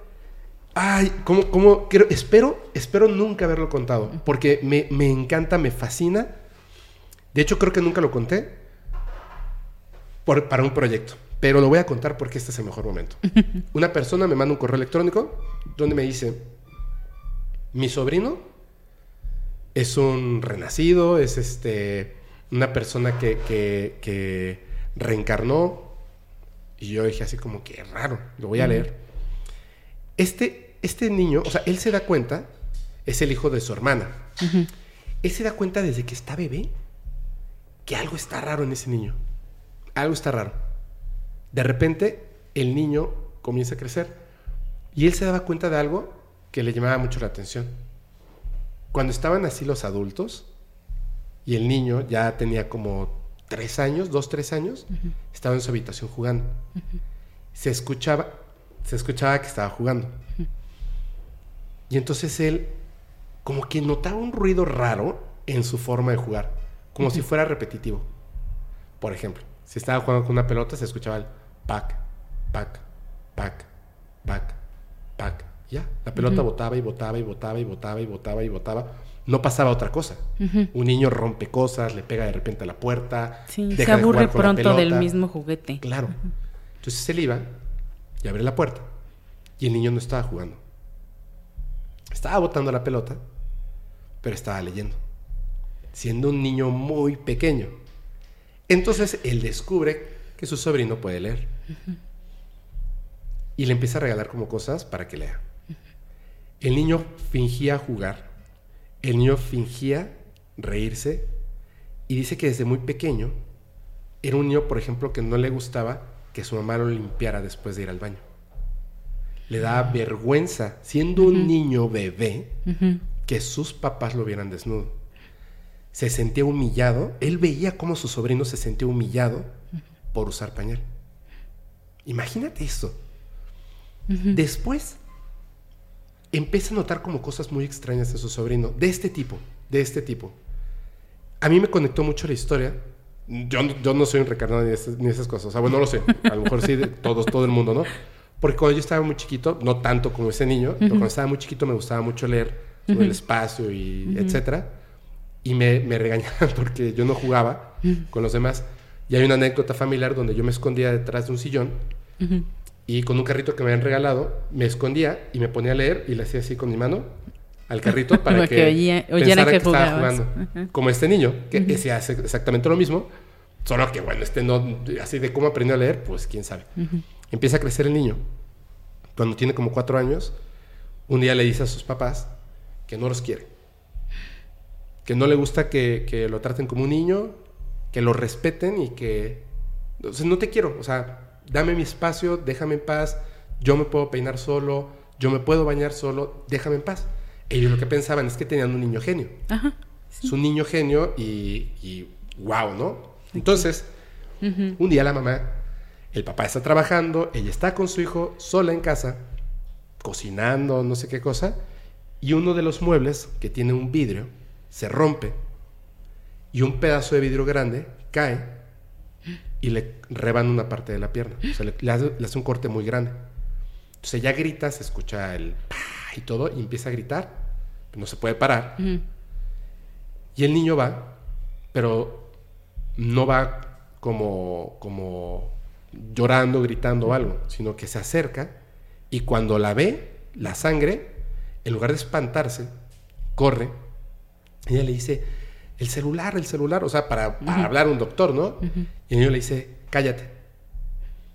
Toma unas cosas, mete el dedo dentro de la herida, algo hace y le, hace un torniquete y él no puede. Y le dice a la mamá que apriete con fuerza. Después de que aprieta, el niño va por el celular, se lo lleva a la mamá. Le habla a la ambulancia y le salvan la vida. Lo que había hecho con sus dedos es que había metido los dedos en la herida porque se había rebanado una arteria. Una arteria. Y algo había hecho un procedimiento médico que la verdad desconozco, no lo recuerdo porque lo tengo en un mail, para evitar que se desangrara y se muriera. Y después fue el torniquete. Cuando obviamente su tío se entera de esto, cuando se los dice en el hospital, la mamá está en el hospital y él va a recoger al niño y lo sienta en la sala. Y le dice, a mí no me vas a mentir. No hay forma porque no hay libros de medicina aquí. Tú no eres un niño genio. No hay forma de que supieras hacer eso. Y el niño estaba callado. Por favor, dímelo. ¿Cómo sabías que era lo que tenías que hacer? Y le dijo, mira, yo no soy quien tú crees. Yo soy un médico creo que fallecí y ahora estoy atrapado en el cuerpo de este niño. Así que en algún momento lo voy a descubrir. Pero por favor, no hagas esto más grande. Qué barbaridad. Yo vi el correo y dije, oh Dios. No puedo saber si es cierto o no. No. Pero es una historia impresionante. Impresionante. No puedo saber si es cierto o no, pero es impresionante. Y ya. me encantó lo que contaste y se me olvidó lo que iba a contar porque me fui directo a eso. Ay, está genial. No, sí, hay una historia, este, esa sí está documentada, por ahí debe estar la evidencia de una persona en India que este también cuando era pequeño él este le decía a su familia que quería ir a ver a su esposa Dice, es que yo me morí, pero, pero yo quiero ir a ver a mi esposa y a mis hijos y, y mi hermano y el negocio y no sé qué. Entonces, este, en India están más acostumbrados al, al concepto de la reencarnación. Así es. Entonces ahí le dijeron, no, pues en qué ciudad. Eh, de hecho era en otra ciudad, de, la, de India igual, pero en otra ciudad. Entonces, este, eh, le ayudaron a contactar a las personas y así, ya fue. Y los, yo soy fulana, yo soy sutano, que no sé qué. Ah, mira regresaste. Oye, mi hermano, ay, hermano, que no sé qué, y entró y, conocía la cocina y que su, su negocio, que tenía un restaurante. Y ay, sí, el negocio, y no sé qué, y aquí, ¿por qué le cambiaron esto? Y esto no me gusta cómo lo hicieron. Y este, y por, ahí está documentado en algún lugar en internet el caso de esta persona que... ¿Sabes qué vamos a hacer? Porque yo, yo regreso bien prontito, hasta si nos da tiempo.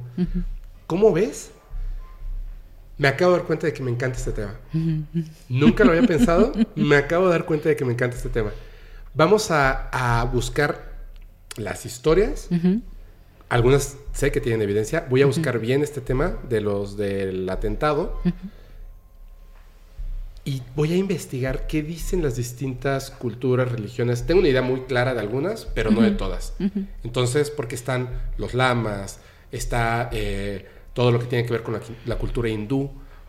Los mayas en algún momento hablaban del retorno, ¿no? Que era muy difícil. O sea, hay, muchas historias, los pleyadianos. Exacto. Este, hay muchas teorías y cosas de las que se pueden hablar de y las historias que son sorprendentes. Entonces, si te late, podemos volver a grabar, pero específicamente de eso. Ok. O, o en vivo, pero, Lo que pero que le entremos duro y sobre todo que haya como la información. Porque ahorita surgió. Yo les voy a decir una cosa. De hecho, ya por tiempo, en el próximo capítulo les voy a hablar de- del tema que, que iba a hablar contigo hoy. Es que es muy largo. Sí. Entonces, este. Y ya tenemos que cortar. Ya tenemos que- o sea, ya tenemos que cortar porque tenemos cosas que hacer. Pero nos vamos a eso. ¿Va? Vamos a hacerlo así. ¿Te late? Me encanta. Órale. Oye, pues muchas gracias por venir. Nada más recuerdas otra vez cuál es tu Instagram. Mi Instagram es Michelle, es como la canción de los Beatles. Michelle.gramidi. Gramidi. Ajá, así me encuentran también en TikTok y en Facebook. Perfecto. Ahí está. Entonces, Instagram, TikTok y Facebook. Michelle Gramidi. Michelle.gramidi. Punto Gramidi. Michelle.gramidi. De todos modos, vamos a dejarlo aquí abajo. en, en este. Sí, aquí abajito. En información de, de la plataforma en lo que le estés viendo o escuchando. Ahí va a estar esto. Yo te agradezco muchísimo. Ya me volvió a dar frío, ya, ya Ay, bajando la gracias a ti por la, por la invitación. No, Siempre me divierto mucho platicando contigo. Sí, está bueno. y a mí ¿verdad? también ya me dio frío. Está bueno, está bueno. Oh, ahorita, yo sé que la plática ahorita se va a tratar de, de, este, de reencarnación. So, está buenísimo eso. Gracias, gracias, gracias. Espero que les guste el programa y no se molesten mucho por lo del primado negativo. Por favor, por favor, por favor. Se los pido de favor, se los pido de favor. Y eh, voy a leer sus comentarios porque, pues, si, si algo también nosotros tenemos que, que aprender y cambiar, a lo mejor vamos a ver cosas buenas que debamos este, leer y que nos puedan ayudar a, a salir de, de la Matrix. Claro, siempre hay oportunidad de mejora. Yo les agradezco muchísimo y les recuerdo, como cada semana, que los capítulos del podcast paranormal no es cierto. Antes de eso, yo soy su amigo Fepo. Si quieren mandar sus evidencias, háganlo por favor al correo fepo.podcastparanormal.com. Tardamos, no los contesto a menos que sean como, como lo que eh, más o menos medio conté, que todavía no puedo terminar de contar porque todavía no sé qué va a pasar. Pero sí, este, sí los leemos, sí los leemos. Y muchas veces no se muestran todos por las evidencias, porque muchas no son sus evidencias, sino que me dicen, ya viste tal cosa y lo mandan 50 veces. No importa, está bien, muchas gracias. Nada más que ahí es como el primer correo que llegó, el que, el que este, si lo mostramos, me mandó el correo tal persona, ¿no? Sí. Ni, no, ni más que mencionamos a las 50, pero por favor síganlo haciendo, Claro. síganlo mandando. Es una bandeja virtual, no se va, no se va a llenar y me encantan las cosas que mandan, son increíbles. Gracias. Ahora sí, gracias Michelle. Gracias, Pepo. Yo les recuerdo que los capítulos del podcast paranormal se disfrutan mucho mejor si los escuchas mientras conduces en una oscura y terrorífica carretera y no tienes a nadie a quien abrazar. Chao.